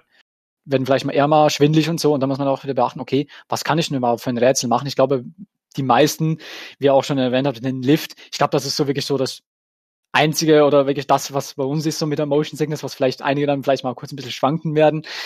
Aber wir haben uns dafür wirklich limitiert und haben gesagt, hey, wir machen es nicht zu krass, weil es gibt natürlich auch VR-Spiele, wo man richtig krass rumrennen und rumspringen kann, mittlerweile schon. Mhm. Aber da haben wir uns natürlich gegen entschieden, um auch allen ein bisschen das Spiel zu ermöglichen, die vielleicht auch immer eher motion sick werden. da ja. fällt mir gerade was ein, da ist äh, eventuell ein kleiner Bug aufgetaucht und zwar hat äh, Tobi den ja. Aufzug bedient, aber also den Lift und er stand nicht auf der Plattform selbst, sondern er stand daneben, weil wir hatten irgendwie die Idee, ja, fahr den doch mal halb runter und dann springst du da runter und dann kannst du da irgendwas machen oder so. Und äh, dann hat er halt runtergefahren, aber er stand außerhalb des Lifts und wurde dann durch den Boden mitgezogen, dann war es kurz schwarz und dann ist er unten gelandet. Ich stand außerhalb der, der Levelgrenzen und ähm, war dann so in der Schwärze im Nimbus, was oh. relativ, äh, ja, da wurde es dann fast zum Horrorspiel, muss ich sagen. ähm, mit VR-Brille auf, wenn man dann so in der Leere steht und sich so denkt, oh mein Gott. okay, gut, ähm, dann, wird notiert, können wir natürlich gleich angehen. Schon mal dann bin ich aber, das, das Lustige war, dann bin ich irgendwie, bin ich auf einmal dann in den Raum zurück teleportiert worden. wahrscheinlich irgendwie wieder durch die Wand geglitscht oder so. Und dann hatte ich auf einmal direkt vor mir diesen grellen Schein von der Taschenlampe und ich bin dermaßen erschrocken. war, war direkt noch so ein bisschen surrealer Horror mit dabei. Gut, es müsste ja nicht eben, wir haben natürlich auch eine Hitbox eingebaut, dass man eigentlich nicht durch die Wände kann. Es kann natürlich sein, dass sie dann danach dann direkt wurde durchgeklippt, bis dass sie dann reagiert und dich wieder zurück teleportiert hat. Genau, irgendwie. Und eigentlich so haben wir das auch äh, so, sollte eigentlich möglich sein, dass man eben nicht durch kann. Wenn ja. sowas passiert, äh, solltest du eigentlich eigentlich nicht mal dann durch können, aber dann hat es wohl doch nicht ganz so schnell gegriffen hab, vielleicht auch. Ich bin, ich bin, glaube ich, ich bin deswegen durchgeklippt, weil ich eben quasi mit dem Aufzug durch die Decke gefahren bin, aber halt nicht im Aufzug stand. Mhm. Also irgendwie so, keine Ahnung. Ich habe mal wieder, ich habe es geschafft. Ich hab das. Auf jeden Fall warst du konzentriert. Was für blöd immer. ja, äh. Nee, gut, da ist natürlich eben so Punkte gegangen. Aber es ist gut zu wissen, dass natürlich das, was uns vielleicht nicht gerade passiert ist, was euch passiert ist, dass wir das auch gleich dann für die Patches dann mit einbeziehen können. Aber das ist doch bestimmt so ein Punkt, oder der so schwierig ist dann bei der Entwicklung, weil, äh, wie ich jetzt, also weil wir eben, wir kamen dann eben auf diese Idee, ja komm hier, wir fahren jetzt den Aufzug, aber ohne uns soll der so ein Stück runterfahren, dass wir dann irgendwo den Strom ausschalten können und dann da trotzdem noch irgendwie vielleicht runter können oder so. Äh, das sind halt so, also ich finde, man muss immer wahnsinnig aufpassen, äh, als Entwickler wahrscheinlich, weil gerade bei VR du wahnsinnig schnell in diese, in diese intuitive, so würde es mhm. im echten Leben funktionieren, Haltung reinfällst, die halt natürlich in Spielen nicht mehr funktionieren kann. Ne? Ja, das, das macht natürlich mega schwer, ja. Macht's auch nicht einfacher. Ich denke, Gerade man hat ja auch, äh, nee, sorry, sprich weiter. Mach, mach ne. Äh, als Entwickler hat man ja auch wahrscheinlich in einem gewissen Grade so Scheuklappen auf, in dem Sinne, man, man kennt die Mechaniken, man weiß ungefähr, wie es funktioniert, auch wenn man jetzt vielleicht nicht das selber programmiert hat, aber dann, dann macht man es halt ungefähr so, wie es richtig ist. Und man kann halt nicht immer alles überprüfen und double-checken und immer daran denken, was wohl äh, der nächste Spieler sich in seinem Gehirn ausdenkt, was funktionieren könnte.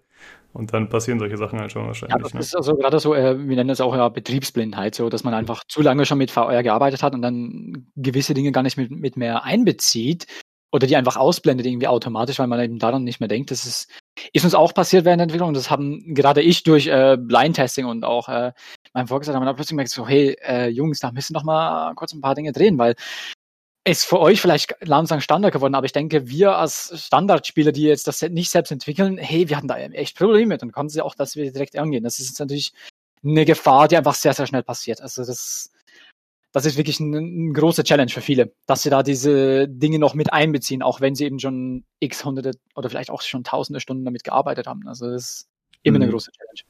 Also ich denke auch zum Schluss war es immer wieder eine Frage der Zeit. Ne? Man hat halt eine Zeiteinschätzung, man möchte halt den ganzen Content, den man jetzt vorbereitet hat und der auch mega viel Spaß macht in der Vorbereitung mit dem gesamten Team, irgendwie mit ins Game implementieren und dann heißt es, schaffen wir es noch oder möchten wir die Zeit zum Polischen nutzen? Ähm, und wir haben ja absichtlich auch noch zum Schluss gesagt, nee, lieber noch ein bisschen mehr Zeit investieren, dass es eben ja zum Ende hin einfach das wird, was wir uns vorstellen und jetzt ist es live, ne? Und mit dem Feedback gehen wir eben weiter voran und gucken, was die Community da sagt, was sie, was sie sich wünscht und dann wird es eben entsprechend verbessert. Ja. Ich muss sagen, ich war schon überrascht, als ihr gerade äh, erzählt habt, wie lange die Produktionszeit war, dass es tatsächlich äh, in so relativ kurzer Zeit auf die Beine gestellt wird. Hm, danke. Ähm, ja. ja. Ja, vor allen Dingen, äh, weil ich fand es auch, also grafisch ist es für ein VR-Spiel echt gut, äh, muss man wirklich sagen. Also es ja. ist, ähm, äh, für, ein, für ein kleines Team und so eine relativ kurze Zeit ähm, bin, war, war ich sehr positiv überrascht. Also ähm, Dankeschön. das ja. macht schon was her. Für, Dank, also ja. weil man weiß ja, VR-Spiele ja sehr oft äh, irgendwie, keine Ahnung, halten sich in einen sehr simplen Comic-Look oder so, auch für die Performance. Ähm, ähm, und und ähm, ich meine, äh, gibt halt so Ausnahmetitel, wie was ist ich, ein Lone Echo oder sowas. Ähm, aber äh, jo, nee, das war echt gut. Ich meine, bei mir ist es auch komplett einwandfrei gelaufen. Ich habe natürlich auch die entsprechende Hardware, ähm, mhm. da geht das. Ähm, aber äh, jo, nee, das also atmosphärisch macht schon was her auf jeden Fall. Ja, Lukas, du, du, du, Du hattest ja gemeint, ich erinnere so ein bisschen an, an Doom 3, ne? Wegen der Dunkelheit und so. ja, weil es halt äh, relativ oft recht dunkel ist und äh, teilweise die Farbkodierung zumindest ähnlich ist. Ich glaube, Doom 3 war eher so ein bisschen mit diesen gelben Geländern und bei euch sind die orange. Aber trotzdem hatte ich äh, unweigerlich so die Erinnerung daran. Hm. Und äh, ich finde, es ist äh, ja ziemlich gut gelungen, wie Tobi sagt. Also optisch äh, sehr nice auf jeden Fall. Zum Beispiel diese Pots, die dann überall hängen und das ist relativ dunkel, so schummriges Licht und dann kommt von oben dieses äh, blaue Licht aus den Pots und so. Das ist äh, ziemlich gut gemacht auf jeden Fall. Ja. Und dann sind wir eigentlich wieder an dem Punkt, wie möchtest du die Rätsel kommunizieren? Ne? Wie stark oder wie komplex, wie leicht äh, bietest du dem Spieler da die Möglichkeiten weiter oder voranzukommen? Ähm, und da kommt eben das gesamte Bild mit rein. Ne? Wie ist der Gesamteindruck? Wie ist die Atmosphäre? Wie arbeiten wir mit Licht und Schatten? Ähm, Also sehr, sehr spannend. Ja. Ja, es ist ja zumindest so, äh, dass man einen kleinen hinkriegt, mit welchen Sachen man interagieren kann. Das wird genau. dann ja auch mal, wenn man dann wirklich nah genug dran steht, äh, visuell bestätigt, ne? dass man genau. weiß, okay, das könnte ich benutzen oder nicht. Ja, das, das ist definitiv, also eben solche Methoden nutzen dann definitiv, dass man eben auch direkt sieht, hey, das ist auch wirklich eher wichtig. Äh, das leuchtet dann auch gleich direkt auf, wenn man dann nah genug rankommt, dass man auch merkt, so, ah, okay, das könnte wichtig sein. Hm. Das werde ich mal vielleicht benutzen irgendwie. Was kann ich denn damit machen auch?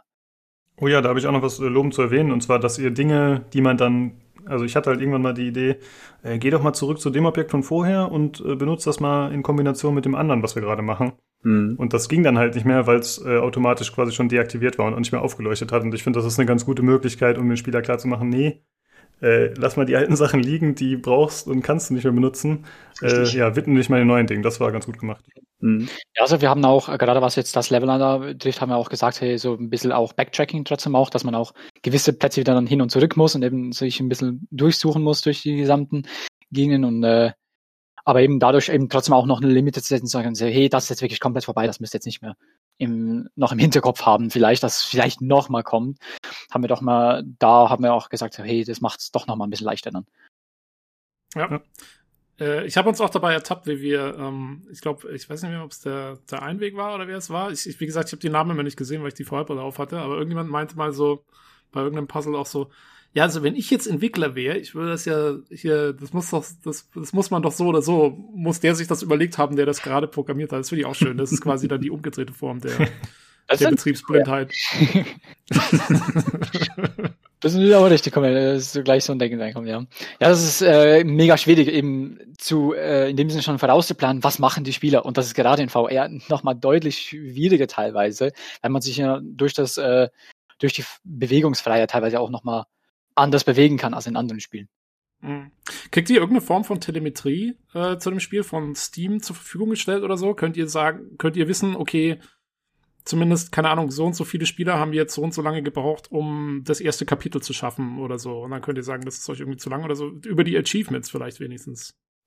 Ja, also gewisse Daten werden natürlich seitens Steam immer bereitgestellt, aber da sind wir halt noch, ich sag mal, grob am gucken, mit welchen wir da arbeiten möchten. Und ähm, ja, also grundsätzlich so die Standardsdaten, also die, die Standards, die man da hält. Ja. Äh, okay. Ähm, ich habe jetzt noch eine Frage, äh, auch für den, für den Philipp, äh, mhm. so ein bisschen, und zwar, äh, wenn man jetzt so anfängt, äh, quasi, ihr habt ja gesagt, es ist jetzt das erste Spiel von XR und das erste auf Steam, ähm, wie, wie ist das vom Marketing her? Äh, ist ja nicht so ganz einfach zurzeit, sich durchzusetzen als kleines Studio äh, zwischen den ganzen anderen Indie-Spielen, die auch rauskommen, zwischen der Flut an, ja, überhaupt Sachen, die auf Steam erscheinen oder auf dem Spielemarkt erscheinen. Ähm, was äh, gibt es bestimmte Herausforderungen, die du irgendwie vielleicht teilen willst? Oder ähm, ja, ja also, ja, erzähl ruhig weiter. Nee, ähm, ja, das war im Prinzip schon die Frage. Ach so, sehr gut.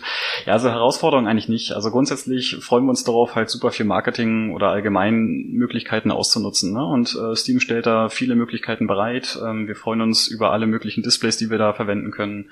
Ähm, wir haben natürlich weiterhin unsere Social Media und PR dabei. Ähm, aber grundsätzlich freuen wir uns da einfach auf den Dialog mit der Community und auch über das Community Hub über Steam ähm, die ersten Fragen trudeln langsam ein oder die ersten Feedbacks dazu, äh, Review-Anfragen sind da. Das heißt eigentlich immer wieder mit den Leuten in Kontakt stehen, fragen, wie gefällt dir das Game, ähm, wie möchtest du es irgendwie verbessert wissen, ähm, so dass wir dahingehend natürlich auch das Marketing ausfahren. Und ähm, ja, wir freuen uns, wie gesagt, erstmal nur auf die Möglichkeiten, die wir haben und was mal alles gemacht werden kann. Aber grundsätzlich sind es die gleichen, ich sag mal, Bereiche oder Werkzeuge, die einem an die Hand gelegt werden, wie auch den großen Studios. Und im Nachgang, naja, ich sag mal Standards wie Display, ähm, allgemeines Branding in der Öffentlichkeitsarbeit, ähm, das bedienen wir in jedem Fall. Ne? Und da sind wir auch entsprechend aufgestellt. Da cool. habe ich noch mal gerade eine Frage. Gerne. Ähm, seht ihr es eher als Nachteil oder als Vorteil im, im VR-Bereich zu arbeiten? Weil ich könnte mir vorstellen, äh, es ist vielleicht heute geschickter, sich so eine Nische halt zu suchen, wie, mhm. wie da halt ein VR-Spiel, ne? Weil als kleines Team geht man ja heute, das sieht man ja immer wieder, äh, als Indie-Team relativ schnell unter, ne? Mit, mhm. was auch, gerade was Aufmerksamkeitsgenerierung und sowas angeht. Das ist ja sehr schwer. Es war immer schon schwer und es wird, wird dann gefühlt immer schwerer. Gerade in der Zeit, wo so diesen Knallertitel rauskommen, die dann die ganzen Twitcher und YouTuber auf sich stürzen und dann mhm. gefühlt äh, 80 Prozent der Startseite von Twitch oder dergleichen vollkleistern mit all, all den gleichen Titel, den sie dann halt äh, streamen. Ne? Es ist dann vielleicht leichter, so äh, gezielt halt eben VR zu machen, das vielleicht immer noch eine Nische zwar ist, aber in dieser Nische kann man sich dann halt sozusagen wohlfühlen und vielleicht auch einen Erfolg generieren, der sich dann auch rechnet. Oder wie seht ihr das? Ja, also im Groben ein Jein. Also grundsätzlich ähm, ist es wichtig, auch die entsprechenden Experten um sich zu haben. Und wir sind da super happy, dass wir eben die Leute haben mit den, also mit den Erfahrungswerten und die Leute haben ja Spaß an dem Thema VR. Ähm, und von daher sehen wir da keine Probleme. Aber natürlich, ähm, grundsätzlich stellt man sich super gerne immer größer auf. Das heißt, wir halten uns das natürlich auch noch offen, dass wir in andere Entwicklungen weitergucken, also nicht nur VR. Ähm, aber das wird die Zukunft ganz klar in den nächsten Projekten zeigen und ähm, garantiert auch im Dispatch, also im Dispatch Universe. Und von daher, ähm, wie gesagt, ein Jein. Also grundsätzlich gar kein Problem, aber es ist halt eine Frage von, welche Nische bedienen wir zu welcher Zeit. Okay. Mhm. Das ist ja schon mal ein cooler Hint, dass du sagst, ihr macht eventuell in Zukunft wieder was in dem Universum. Mhm. Ergibt ja auch Sinn, wenn man sagt, ne, wir haben das jetzt aufgebaut und es ist eigentlich äh, vom Umfang ein relativ kleines Spiel. Genau. Dass man sagt, man bedient sich des Universums weiter und versucht da mehr Lore zu schaffen, mehr Gameplay zu schaffen und so weiter und die Leute mehr Deswegen auch ganz, sollte man auch vielleicht ab und zu mal ein Auge aufhaben bei unserer Dispatch Lore Webseite, die dispatch-universe.com, weil da werden wir vielleicht definitiv immer vielleicht mal so ein bisschen was andeuten. Ja, jedenfalls. es soll ja in dem Sinne eine Presseagentur im Dispatch Universe sein und da könnte vielleicht mal ein wichtiger Artikel kommen. So ein kleiner Hint. Jo, Danke. Jo, kann man sich auf jeden Fall mal anschauen. Äh, ich habe es mir gesagt, heute Morgen mal durchgelesen. Äh, fand schon ganz witzig. Ich, ich, mag das mal, wenn so in möglichst viel in der Lore selber geblieben wird, sozusagen, mhm. gemacht wird. Finde ich mal cool. Ähm, jo, ah ja, eine Frage hatte ich noch. Ihr habt, äh, ich glaube, also korrigiere mich, wenn ich mich jetzt falsch erinnere, aber ähm, du sagtest, glaube ich mal, Daniel, dass ihr in erster Linie für die Rift entwickelt habt, oder? Ähm, das war ähm, beim vorherigen Projekt, da hatten wir hauptsächlich für die Rift, aber später auch dann noch äh, HTC Vive Support. Ähm, so, okay. Jetzt mittlerweile, Dispatch ist für eigentlich die gängigsten, gerade so Rift, Rift S, äh, HTC Vive und auch die, dadurch, dass es ja kompatibel ist, wie HTC Vive, äh, auch die Index, kann man definitiv, die, haben wir da die gängigsten VR-Brillen jetzt alle abgedeckt. Genau, das habe ich gesehen auf Steam. Deswegen die Frage. Cool. Ähm, gut. Da jo. fällt mir noch was ein tatsächlich. Ähm, ist PlayStation VR für einen kleineren Entwickler für euch irgendwie machbar, realisierbar oder gibt es da zu viele Hürden, als dass man da ein Spiel rausbringen könnte für, oder ist es zu teuer oder so? Also momentan haben wir keine konkreten Pläne, gerade was jetzt zum Beispiel PlayStation angeht. Ähm, aber wir haben definitiv äh, als nächstes jetzt mal auf dem Schirm, wo wir darauf hinarbeiten, dass, ob wir das realisieren können, äh, dass wir auf die Quest kommen können, was ja auch schon wieder eine Challenge ist, da sie ja andere Hardware hat, äh, ein eigenes Android-System ist und ja nicht äh, wie alle anderen VR-Brillen am PC direkt angehängt meistens. Aber da haben wir definitiv Pläne, aber für Konsole momentan haben wir keine Pläne, aber wir wollen jetzt auch nicht sagen nie. Also mhm. Also wir reden von der Quest, die, Stand die Standalone-Quest, die äh, Also die Quest 2, ja. genau. Also wir genau, wollen jetzt für die, die Quest 2, da haben wir jetzt definitiv die Quest 2 im Auge, dass wir mit der was machen können. Okay, cool. Tobi, hast du was, was auf deiner Liste oder noch irgendwas, was du besprechen möchtest zum Spiel? Uh, nee, ich glaube, also wir haben uh, von meiner Seite her alles ganz gut abgedeckt. Ähm, ich muss sagen, vielen Dank, uh, dass ihr euch zur Verfügung gestellt habt. Ja, sehr gerne. ja. Sehr gerne. Äh, da wäre vielleicht noch zu sagen, dass äh, Philipp, wie sieht's aus? Möchtest du nochmal vielleicht die Kanäle loswerden, wo man euch erreichen kann, wenn man Fragen hat zum Spiel? Ja, grundsätzlich bitte erstmal auf die Internetseite. Wie gesagt, dispatch-universe.com. Ähm, einfach mal raufklicken, sich die Kanäle über die Social nochmal anschauen und ansonsten freuen wir uns, wie gesagt, auch über das Feedback über Steam. Also einfach mal raufgucken und wir freuen uns. Vielen Dank. Ja, gerne. Äh, wir verlinken das Ganze natürlich auch im Forum, die Seite. Da kommt ihr dann noch direkt über die Seite zur Steam-Seite. Und wie Philipp schon sagte, da sind die Social-Media-Sachen auch drauf. Gut. Äh, Jungs, vielen Dank, dass ihr da wart, euch die Zeit genommen habt. Äh, mhm. Freut uns auf genau, jeden Fall. Vielen Dank. Ja. Vielen Dank für die Einladung.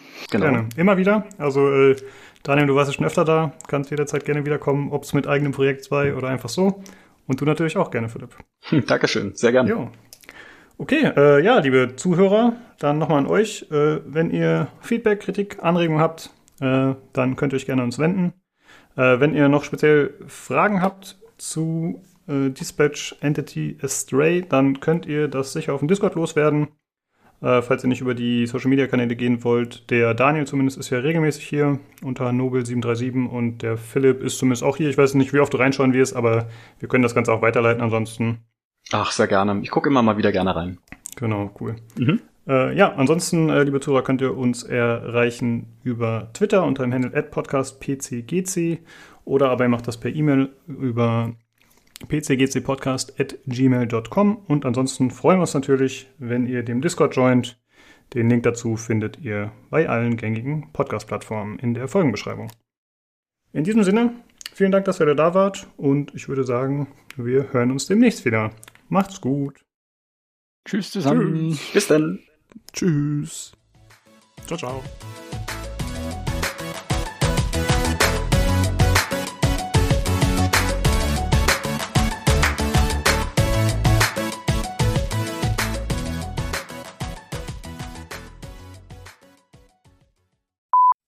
Gut, dann äh, hole ich mir noch kurz eine Cola und wir können loslegen. Wächter. Noch was, um die Kehle anzufeuchten, ne? Ja, und für den, für den Dosensound. Genau, das braucht's unbedingt.